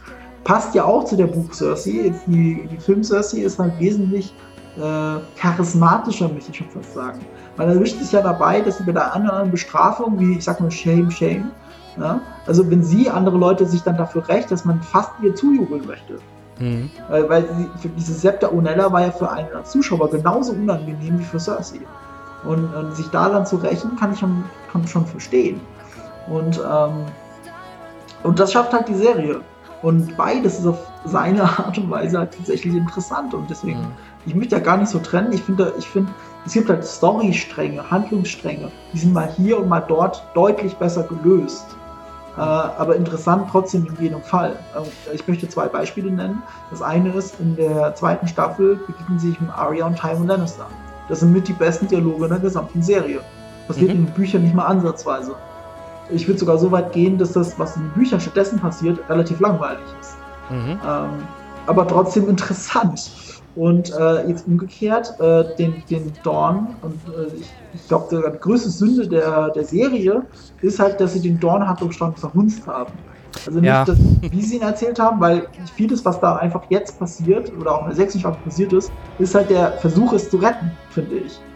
Es ist der Versuch, es zu retten, weil in der Serie, in den Büchern wesentlich wichtiger und auch interessanter so aber, glaube ich, auch nicht wirklich eins zu eins in die Serie übertragbar. Ja. Zumindest nicht so, wie sie die Serie gestalten. Ähm, und deswegen verständlich, dass sie es anders gemacht haben, aber sie haben es halt nicht gut anders gemacht. Also ja. man hätte die Sand Snakes charismatischer besetzen müssen, man hätte sie weniger aussehen lassen müssen, als wenn sie aus Xena, aus der alten Serie da gehüpft mit ihren Waffen und es wirkte alles so Power Rangers mäßig. Ja. Es wirkt nicht so wirklich cool. Und also gerade die, die jetzt gestorben ist, Tayenne Sand, die war noch die interessanteste von den dreien. Die anderen beiden wirkten wie Großmäuler, die, denen man nicht zuhören möchte. Äh, das haben die halt alles ein bisschen verkackt. Auch die ganze Handlung drumherum, es ist ja auch inkonsequent. Ich meine, dass äh, Ilaria Sand Doran Martell tötet, ist halt genau falsch. Genau die falsche Message eigentlich. Das ist ja nichts, was O'Brien Martell gewollt hätte. Und ich habe mich so auf Alexander Siddig als, als Deep Space Nine-Fan gefreut, Dr. Bashir. Ja. Und dann bekommt er da nur so eine kleine dahingerotzte Rolle. Schade, schade, schade, schade. Naja, vor allem, wenn man das Buch kennt, würde man sagen, oh mein Gott. Mhm. Was ja. haben die denn mit dem gemacht? Weil er ist halt wesentlich, äh, er macht eigentlich gar nichts verkehrt im Buch. Ich will nur so, mehr will ich gar nicht sagen. Ja. Ähm, äh, wenn du ein Fan von, ich meine, das Gute ist daran, dass du jetzt die Serie zuerst gesehen hast, ist, du hast für die, meisten Charaktere immer ein festes Bild im Kopf. Richtig. Und das hilft durchaus beim Lesen. Also ich habe beides parallel gemacht. Ich habe mhm. die Bücher gelesen und parallel die Serie geschaut. Je nachdem, welcher Staffel und welchem Buch ich war, war mal das eine, war, lag mal das andere vorne.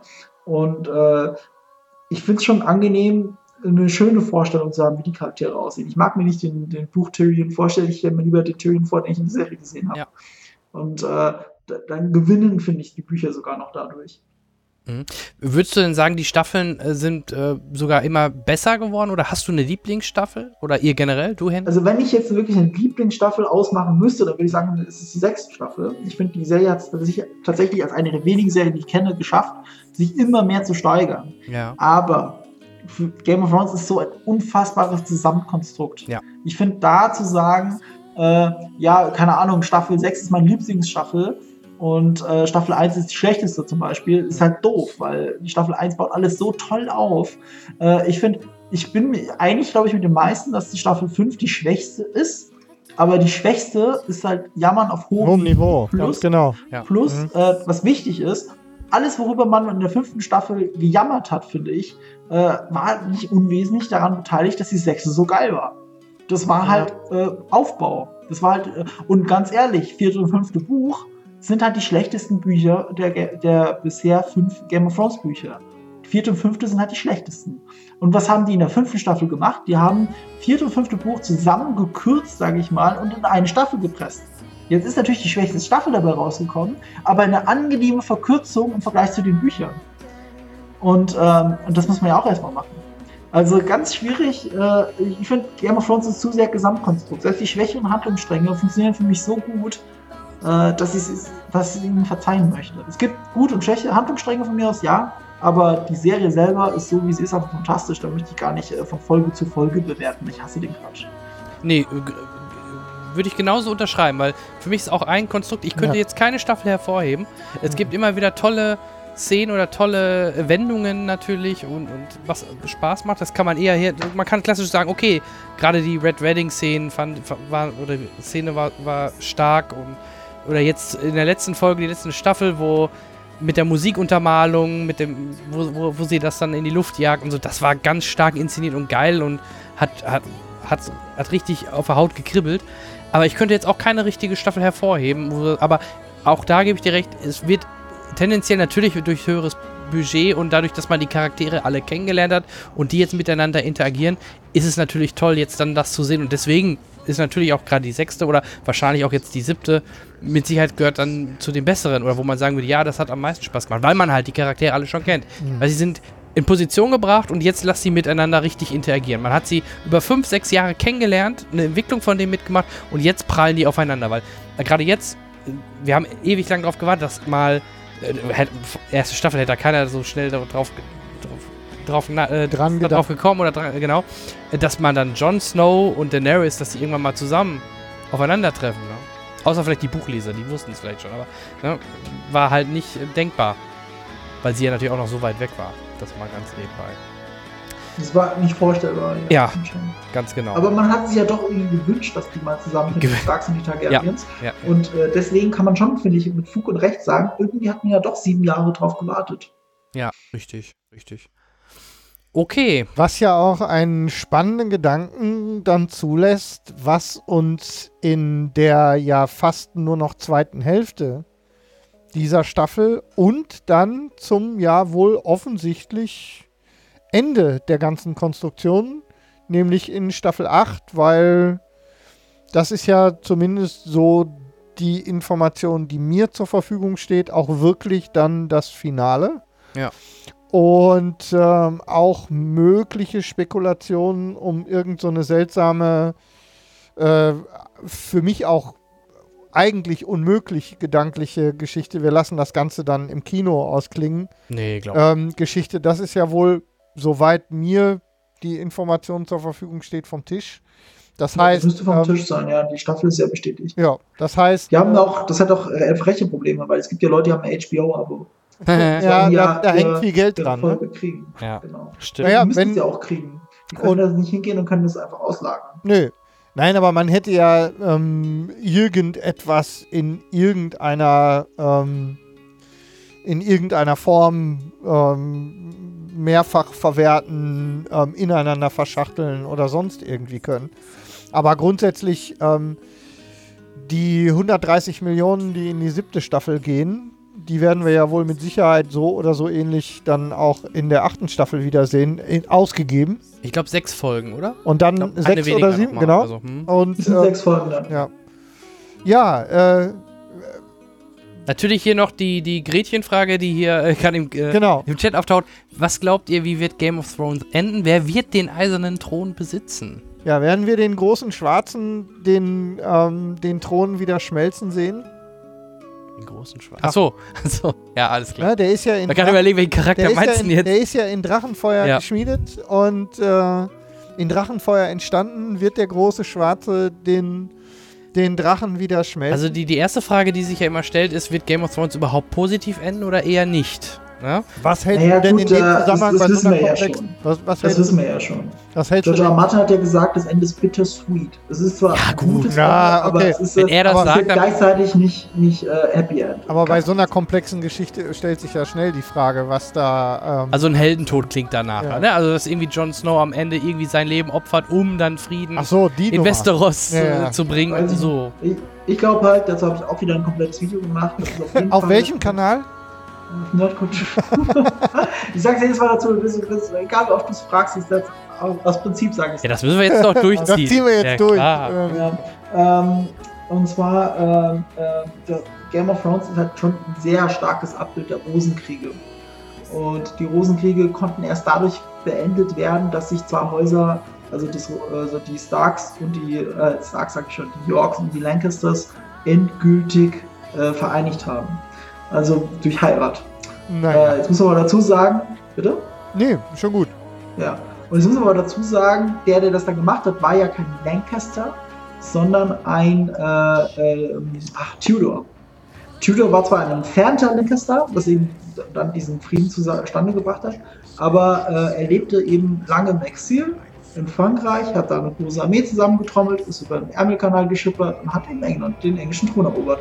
Und um den äh, und um den Frieden zu sichern, hat er eben einen York ein, eine York geheiratet. Sogar eine relativ entfernte York. Also, Bastard. Also. Und, ähm, und durch diese Heirat ist eben der Frieden entstanden, also konnte er gesichert werden. Ne? Und deswegen liegt die Vermutung nahe, und das müssen wir jetzt einfach so sagen, dass John und Danny heiraten werden. Jetzt soll aber das natürlich nicht das Happy End von Game of Thrones sein. Oh, sie heiraten und haha, äh, sie sind verwandt. Sonnenuntergang. Ne? Also selbst, und Danny hat ja auch angekündigt, dass sie heiraten muss. Sie hat ja zu Diana House gesagt, sie muss eigentlich äh, eine, äh, sie muss Allianzen schaffen und die beste mhm. Möglichkeit für Allianz ist eben Heirat in dieser Welt. Ja. Und ähm, wer wäre besser dazu geeignet als sowieso zwei Targaryens, die miteinander halb verwandt sind? Äh, ich kann mir wirklich vorstellen, dass da die Allianz geschmiedet wird bei den beiden. Äh, ich glaube aber auch nicht, dass es jetzt das Ende ist von Game of Thrones. Ich sage nur, das ist die Allianz, die wichtig ist für den Frieden. Es kann auch einer von beiden sterben. Mhm. Ja, äh, geh natürlich. Ich, ich gehe da vorsichtig fast schon von aus, aber mm, ja, ohne, ohne was zu wissen, logischerweise. Aber ich habe so das Gefühl, dass da auch nicht alle äh, überleben. Und, und ich glaube, ähm, Peter Dinklage werden sie noch nicht so schnell streichen. Äh, wobei, ja, die sind alle, alle groß im Geschäft, die drei. Ja, Peter aber, Dinklage ja. nicht so schnell. Also, wie hat ja. äh, George R. Martin mal gesagt, die einzige Figur, die er nicht sterben lassen kann, ist Tyrion Lannister. Ja, ja, ja, da ist was dran. Der Ron ist da. Hallo Ron, herzlichen, äh, herzlich willkommen. Herzlichen Glückwunsch. So ein bisschen spät. Du bist schon fast, äh, du bist sehr spät dran. Dann hast du deinen ähm, Stream jetzt langsam durch. Aber im, im Wir Chat, freuen uns aber, dass im du Chat, noch Zeit Im, im Chat gibt es die richtige Lösung. Ähm, Im Grunde wird es so enden wie auf unserem Coverbild. Ja. Ne? Jan auf dem eisernen Thron. Nee, nee, nee. nee Marco, Marco, auf dem eisernen Marco ist auf dem eisernen Marco auf dem eisernen Thron. Mit dem Kopf vom äh, Von Night Night King, King ja. in der Hand. Ja. Und äh, wir beide stehen daneben ähm, als äh, sozusagen. Ich bin der Tyrion und du, du bist Hodor. Nein. ja. Kennst, kennst du den? Ähm, die Mittelfinger, ja. ja. Und äh, wir stehen daneben und freuen uns, dass wir dich beraten dürfen. ja, wir sind die Hände, sozusagen. Cersei und Danny heiraten. Ja. Hashtag Ehe für alle. Die rechte und die linke Hand des Teufels. Ja, so sieht's aus. Ähm, ja, wo stehen wir? Ähm, ja, ich hatte gerade auch nochmal im Chat rumgefragt, ob noch Fragen sind, auch gerade vielleicht zum Thema Game of Thrones. Da hatten wir gerade ja schon ein paar Sachen aufgeschnappt. Ansonsten, wir sind halt natürlich alle gespannt, wie es jetzt halt in der Staffel, genau, außer Marco, wir sind halt gespannt, wie es weitergeht.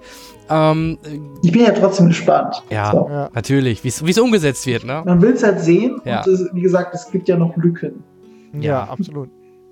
Ähm, vielleicht sollten wir an der Stelle mal unser Gewinnspiel ins Spiel bringen, denn wir haben ähm, durch unsere Gewinnspielpartner, das ist einmal die Firma Close-Up, die uns ja regelmäßig mit tollen Sachen be beglückt, haben wir äh, dreimal einen Game of Thrones ähm, Kaffeebecher du aus bist, äh, Porzellan. Du machst mich fertig.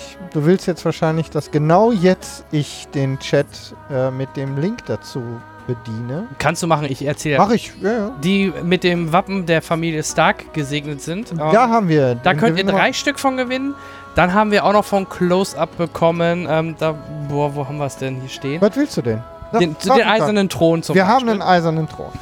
Ein wirklich schönes. Den, den, eisernen Thron. Replika vom äh, eisernen Thron. Ähm, original äh, nachgebaut. ähm, nur ein bisschen original kleiner. Ein bisschen kleiner. Äh, den haben wir zu, als äh, äh gib mir einen Moment. Und als, ja, kein Problem. Und als drittes haben wir. Du wolltest mir noch einen Moment geben. Ja, kannst du ja machen. Ich mache ja schon mal weiter.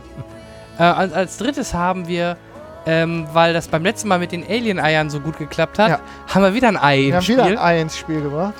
Diesmal Und aber ein anderes Ei, nämlich, ja. erzähl mal. Und Henrik. zwar ein, äh, das, ähm, das Raega äh, Dragon Egg als ähm, äh, in übrigens als Authentic Prop Replica. Das ganze Gerät ist 8 Inch, kann man schnell der Chat rechnen. Ähm, groß, also ganz schwere Ausführung mit Sockel. Ähm, Richtig schick, also, also muss man echt sagen. Also ich habe vorhin ja schon mal reingeschielt. Ich suche mal eben den Link raus. Hat da, Marco wahrscheinlich schon alles zu Hause stehen? Ja, der ist wahrscheinlich gut. Voll ausgestattet. Ja. Ähm, ihr seht den Link jetzt. Also 20 cm hoch, erfahre ich gerade im Chat. Ähm, ist richtig cool. Genau, das haben wir von Close-Up. Das sind die Sachen, die wir von ja vielen, Dank an, vielen Dank an Close-Up. Genau. Und jetzt geht's weiter und zwar haben wir von der ich habe die Decke ist hier so ich habe gerade mein ganzes mein ganze Akustik mein, mein Akustikschaum gerade fast von der Decke gerammelt. Ähm, und zwar von der Firma äh, Winning Moves. Das ist ähm, nicht jedem ähm, sofort ein Begriff. Und zwar ist Winning Moves eine Firma, die Brettspiel-Adaptionen von großen Franchises macht. Ähm, auch hier schon mal vielen Dank an äh, Winning Moves. Und da haben wir für das Gewinnspiel als allererstes ein Monopoly zu Game of Thrones. Einen ähm, schicken schwarzen Karton. Da suche ich mal eben schnell. Der ist leer. Den, der ist übrigens leer. Ähm, da suche ich mal den Link raus. Äh, das ist dieses wunderbare Stück. Genau, ähm, für die, die nicht live zuhören, ja, wir verlinken das, das natürlich dann in die Shownotes. Genau, wir findet die Links dann alle in den Shownotes und ähm, wir werden die Bilder dann auch nochmal entsprechend ähm, bereitstellen. Aber ein Spiel ist kein Spiel, wir haben noch ein zweites. Ja genau, ein, man, auf einem Bein kann man nicht stehen. Der Olli kann es gar nicht abwarten, bleib doch mal ruhig. Bitte die Rahmenbedingungen. Olli, Olli, Olli schreit seit, ich bin doch noch gar nicht fertig. So, wir haben eine Gewinnspielflut und er will schon wissen, wie er teilnehmen kann. Ähm, und äh, als letztes tatsächlich ähm, habe ich von Winning Moves hier ein Risiko Game of Thrones. Ein ganz großartiges ähm, Design auch dazu haben wir natürlich. Gerade wenn man geografisch so schlecht ist wie ich in Sachen Game of Thrones, ja, kann man sich das da nochmal genau anschauen, wie lange denn die Truppen der Lannisters brauchen, bis sie bei den genau. Starks ankommen. Und dazu schmeiße ich auch mal den Link in den Chat. Wie gesagt, wie wir gerade schon gesagt haben, ähm, die Bilder und die Links dann auch für die, die jetzt die Konserve von dieser Veranstaltung sich antun seit zwei Stunden und 20 Minuten dann auch in den Show Notes. Und jetzt, ähm, natürlich gibt es auch, das gibt es ja nicht einfach so. Nee, ne? nee, nee. Weil nee. normalerweise haben wir Nix, ja nur, Freunde. Normalerweise haben wir ja nur fünf Hörer. Natürlich. Ähm, das heißt, hier hätte jetzt jeder was bekommen. Dieses Mal müssen wir das ein bisschen anders machen. Und zwar, ähm, ja, der, der, die Redaktion hat sich was ausgedacht und zwar, was denn, lieber Jan? Genau, wir wollen folgendes euch anbieten, wie ihr mitmachen könnt. Ähm, zwei Möglichkeiten. Einmal für die, die ein bisschen was machen möchten und äh, na, die zweite Möglichkeit für die, die nicht so viel machen möchten. Also für jeden was dabei. Ähm, einmal wollen wir äh, den unseren, gerade unseren Patreonen was Gutes tun. Ähm, alle, die bei Patreon spenden oder jetzt dann halt alle, die bis mitmachen. Zum Ablaufdatum. Ne, das ist bis Ende, Ende, Ende August, würde ich genau, sagen. Ne? Wir machen mal Ende August. Wer bis Ende August auch bei Patreon uns unterstützt, egal mit wie viel, äh, kommt automatisch mit in den Lostopf. Und wer ein bisschen kreativ sein möchte und ein zweites Los äh, damit bekommen möchte oder, genau. oder stattdessen was machen möchte, wir haben Bock von euch als kleinen Audiofile oder Videofile, wie ihr wollt, ähm, euren kleine Kritik zu eurem Lieblingsfilm, Lieblingsserie oder wenn wir bei Game of Thrones sind, genau. zu eurer Lieblingsfolge oder Lieblingsszene oder Lieblingscharakter. Also erzählt uns ein bisschen was. Ähm, da, se da, seid ihr, da sind, da ist eurer Kreativität keine, keine Grenzen, Grenzen gesetzt. Da dürft also, ihr euch austoben. Sowohl euer Lieblingsfilm wäre super spannend, weil das gibt ein schönes Potpourri. Genau. Und natürlich die Einverständniserklärung, dass wir dann eventuell die Clips mal hier, mal da genau. in unserem Podcast mit einstreuen können. Absolut. Und machen könnt ihr das äh, ganz einfach auf unserer Webseite www.dercinecast.de findet ihr am rechten Rand ähm, einen Link zu der, ähm, da ist ein falscher Link, da gucken wir gleich mal. Das kriegen wir hin. Nein, ähm, Monopoly ist falsch. Ja, der, der, Link, Gronk. der Link ist kaputt. Gut, dass der Gronk aufpasst. Der, der Link ist kaputt, das klären wir gleich. Und zwar findet ihr ähm, auf unserer Webseite auf der ähm, rechten Seite einen kleinen Link, da könnt ihr eine, ähm, ein, ein äh, Audiofile einsprechen. Ihr könnt uns an ähm, Gewinnspiel at dercinecast.de oder Gewinnspiel at logenzuschlag.de, der Name der ursprünglichen Webseite, ähm, einen MP3-File schicken.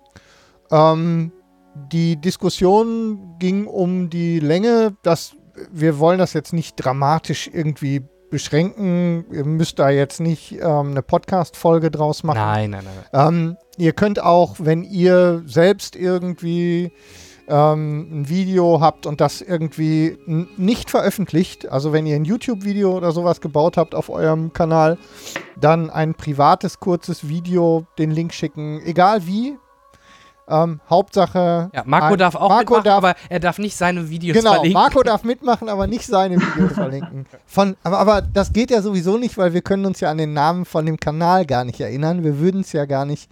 Den blenden wir nachher ein. Den verlinken wir noch irgendwo. Ja, den verlinken wir. Also, viel Erfolg beim Gewinnspiel. Nochmal vielen Dank an Winning Moves und an Close-Up. Ja, Ganz, ganz großartige. da haben sie mal echt tief in die Tasche gegriffen. Da haben also sie mal nicht nur ein Poster, Nee, sondern das wirklich was auch- Schickes. Das Zeug kostet auch Geld. Also wenn keiner mitmacht, wir behalten es auch gerne bei uns. Ja, nö, wir hauen Äh, das raus. nö. Nee, wir hauen das raus. Also ich würde es aber machen wir nicht. Nee, das geht. Also die zwei Möglichkeiten. Patreon oder seid kreativ, Ja, weil- wir freuen uns. ne, die Patrioten, die Patronen sind ja auf jeden Fall. Olli fragt, wie wir da drankommen. Ja, wir geben doch dein ganzes Geld Genau, aus, wir, wir haben das alles selbst bezahlt, Olli, von Ja. deiner Patreon-Kohle. Ja. Dann siehst du mal, wo das geblieben ist. Ich habe auch, ich habe auch nachträglich noch ähm, Auphonic-Credits, die du mal gespendet hast, vertickt. Das ist ähm, Am Schwarzmarkt, ne? auf dem Schwarzmarkt. Jetzt hätte ich beinahe einen Namen gesagt, wem ich die verkauft habe. Das wäre aber böse gewesen. Was So. heißt denn, Olli, äh, dass die euch so etwas zur Verfügung stellen? Die, We- wem die freuen sich, dass es uns zur Verfügung stellen dürfen. Ja. Ja. So. Also, ähm, das haben wir an der Stelle. Und weil wir gerade von Patreon gesprochen haben, uns ist es ein Herzensanliegen. Erstens aufgrund der Tatsache, dass wir ähm, äh, inzwischen Zeit tatsächlich Patronen haben, die uns schon eine ganze Weile unterstützen. Dafür sei an der Stelle auch nochmal ähm, äh, Dank gesagt. Und zwar ähm, namentlich sind das aktuell der Sascha, der Sebastian, der Georg, der Christian, der Lukas, der Florian, der Thomas, auch ein ehemaliges Cinecast-Teammitglied. Vielen Dank, Thomas. Der Christian, der Alexander, der Stefan und natürlich der Olli, der so fleißig auch den Chat ähm, bevölkert hat heute. Also ihr seid automatisch Der in der Verlosung drin. Der übrigens ganz schön großzügig war in letzter Zeit, sehe ich gerade. Wer? Der Olli? Ja. Der ist ja verrückt. Der ist total verrückt. Und ähm, also dafür auch nochmal denen ganz, ganz herzlichen Dank, dass ihr dafür sorgt, dass wir hier so artig mit äh, Getränken und Technik versorgt sind. Ganz ähm, herzlichen Dank und natürlich auch an Sachs Audio, die so ähm, wunderbar äh, uns unterstützen. Sowieso. Das ähm, sei hier mal ganz wertfrei erwähnt. Und natürlich vielen lieben Dank an, an unseren Chat-Duell-Gewinner, so genauso wie ich. Also ja, Marco und ich, wir haben halt beide unser Chat-Duell gewonnen. Ah, ja, Ja? reite doch drauf rum, dass ich nicht konnte an Ja. dem Tag. Kann ich ja nichts für. Ähm, Na gut, das war sehr schön. ja.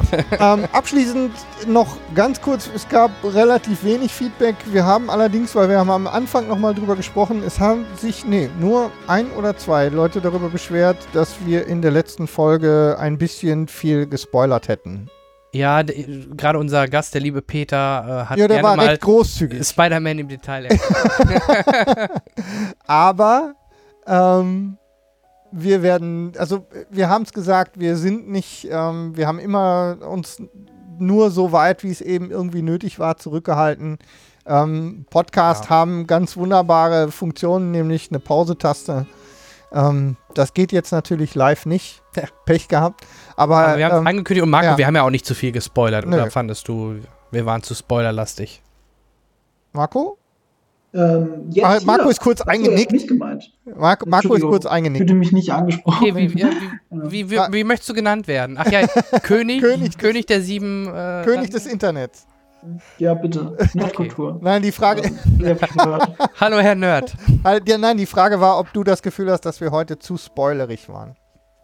Äh, in Bezug auf was? Weil wir haben ja Insgesamt. über nicht viel geredet. Weil Game of Thrones war klar, da kann man ja nur spoilern. Genau. Und Ja. Bei den äh, Filmen bei haben wir den anderen sehr- Sachen haben wir jetzt nicht wirklich gespoilert, finde ich. Nicht ich wirklich. dachte eigentlich, wir hätten bei den äh, normalen Filmen sogar nicht gespoilert. Ja. Nee, da nee, versuchen wir auch oft. Gerade bei Neustarts wollen wir ja auch nicht spoilern. Aber wenn es jetzt alte Sachen oder halt so eine Serie ist, wo wir jetzt eh so ein Special machen, dann reden wir natürlich auch ein bisschen. Natürlich. Ich habe auch keine Klagen im Chat ja. gehört. Der eine hat bei Dunkirk kurz auf ja, Mute gedrückt. Okay. War alles das gut. Das ist doch echt okay. Ja. Das ist alles, alles prima. Da kann ja keiner, da kann ja keiner was gegen haben. Ähm, wir werden weiterhin unserer, unserem Konzept treu bleiben. Ähm, einfach dann einen Tag später hören, wenn die, wenn man im Kino war oder die Folge der Serie gelaufen ist. Ist doch ganz einfach. Schön. 228. Ja, vielen Dank, ähm, lieber Marco. Es hat uns wieder einen eine große Freude gemacht. Es ist hier nur sehr warm bei uns. Ich weiß ja. gar nicht, ähm, hab, du bist wahrscheinlich im klimatisierten GameStar-Büro oder. oder? Äh, überhaupt sowas von gar nicht klimatisiert. Aber ich sitze halt in einem großen äh, Studio und alleine und hier läuft nicht so viel. Ja. Äh, ich muss jetzt erstmal heimkommen. Ja. also nochmal dir vielen Dank für die Tatsache alleine, dass du dir die Zeit nach deinem langen Tag schon noch genommen hast. Äh, mit uns noch ein bisschen zu plaudern. Genau. Und nächstes Jahr hören wir uns, denke ich, dann ja, wieder. Zur ne? Folge, zur 70. bist du dann ja wieder da. ich dachte zur 150. Ja, ja, da müssten wir ein bisschen, da müssten wir ein bisschen, äh, da müssten wir die Frequenz etwas anheben. Nö, es hat ihm einfach nicht gefallen. Ach so, oder wolltest du damit sagen, dass das. nein, nein, nein, das würde ich überhaupt nicht damit sagen. Nein, ja, alles gut. Alles gut. Genau, der Chat Nein. bedankt sich auch ja. bei dir. Ähm, wir bedanken uns auch bei dem Chat. Da war richtig was los. Ich bin total begeistert. Ja, können wir öfter ähm, das machen wir auf jeden Fall irgendwie öfter, wenn wir eine gute Gelegenheit finden. Und ähm, ja, weiß ich nicht, machen wir einen Deckel drauf. Ja. Dann, Wie sagt ähm, man in der Welt von Game of Thrones zum Abschied? Ähm, Wala irgendwas. Sachartig Wiedersehen. Wir sind dann erstmal raus. Macht's gut. Tschüss. Tschüss. Wala, du habes.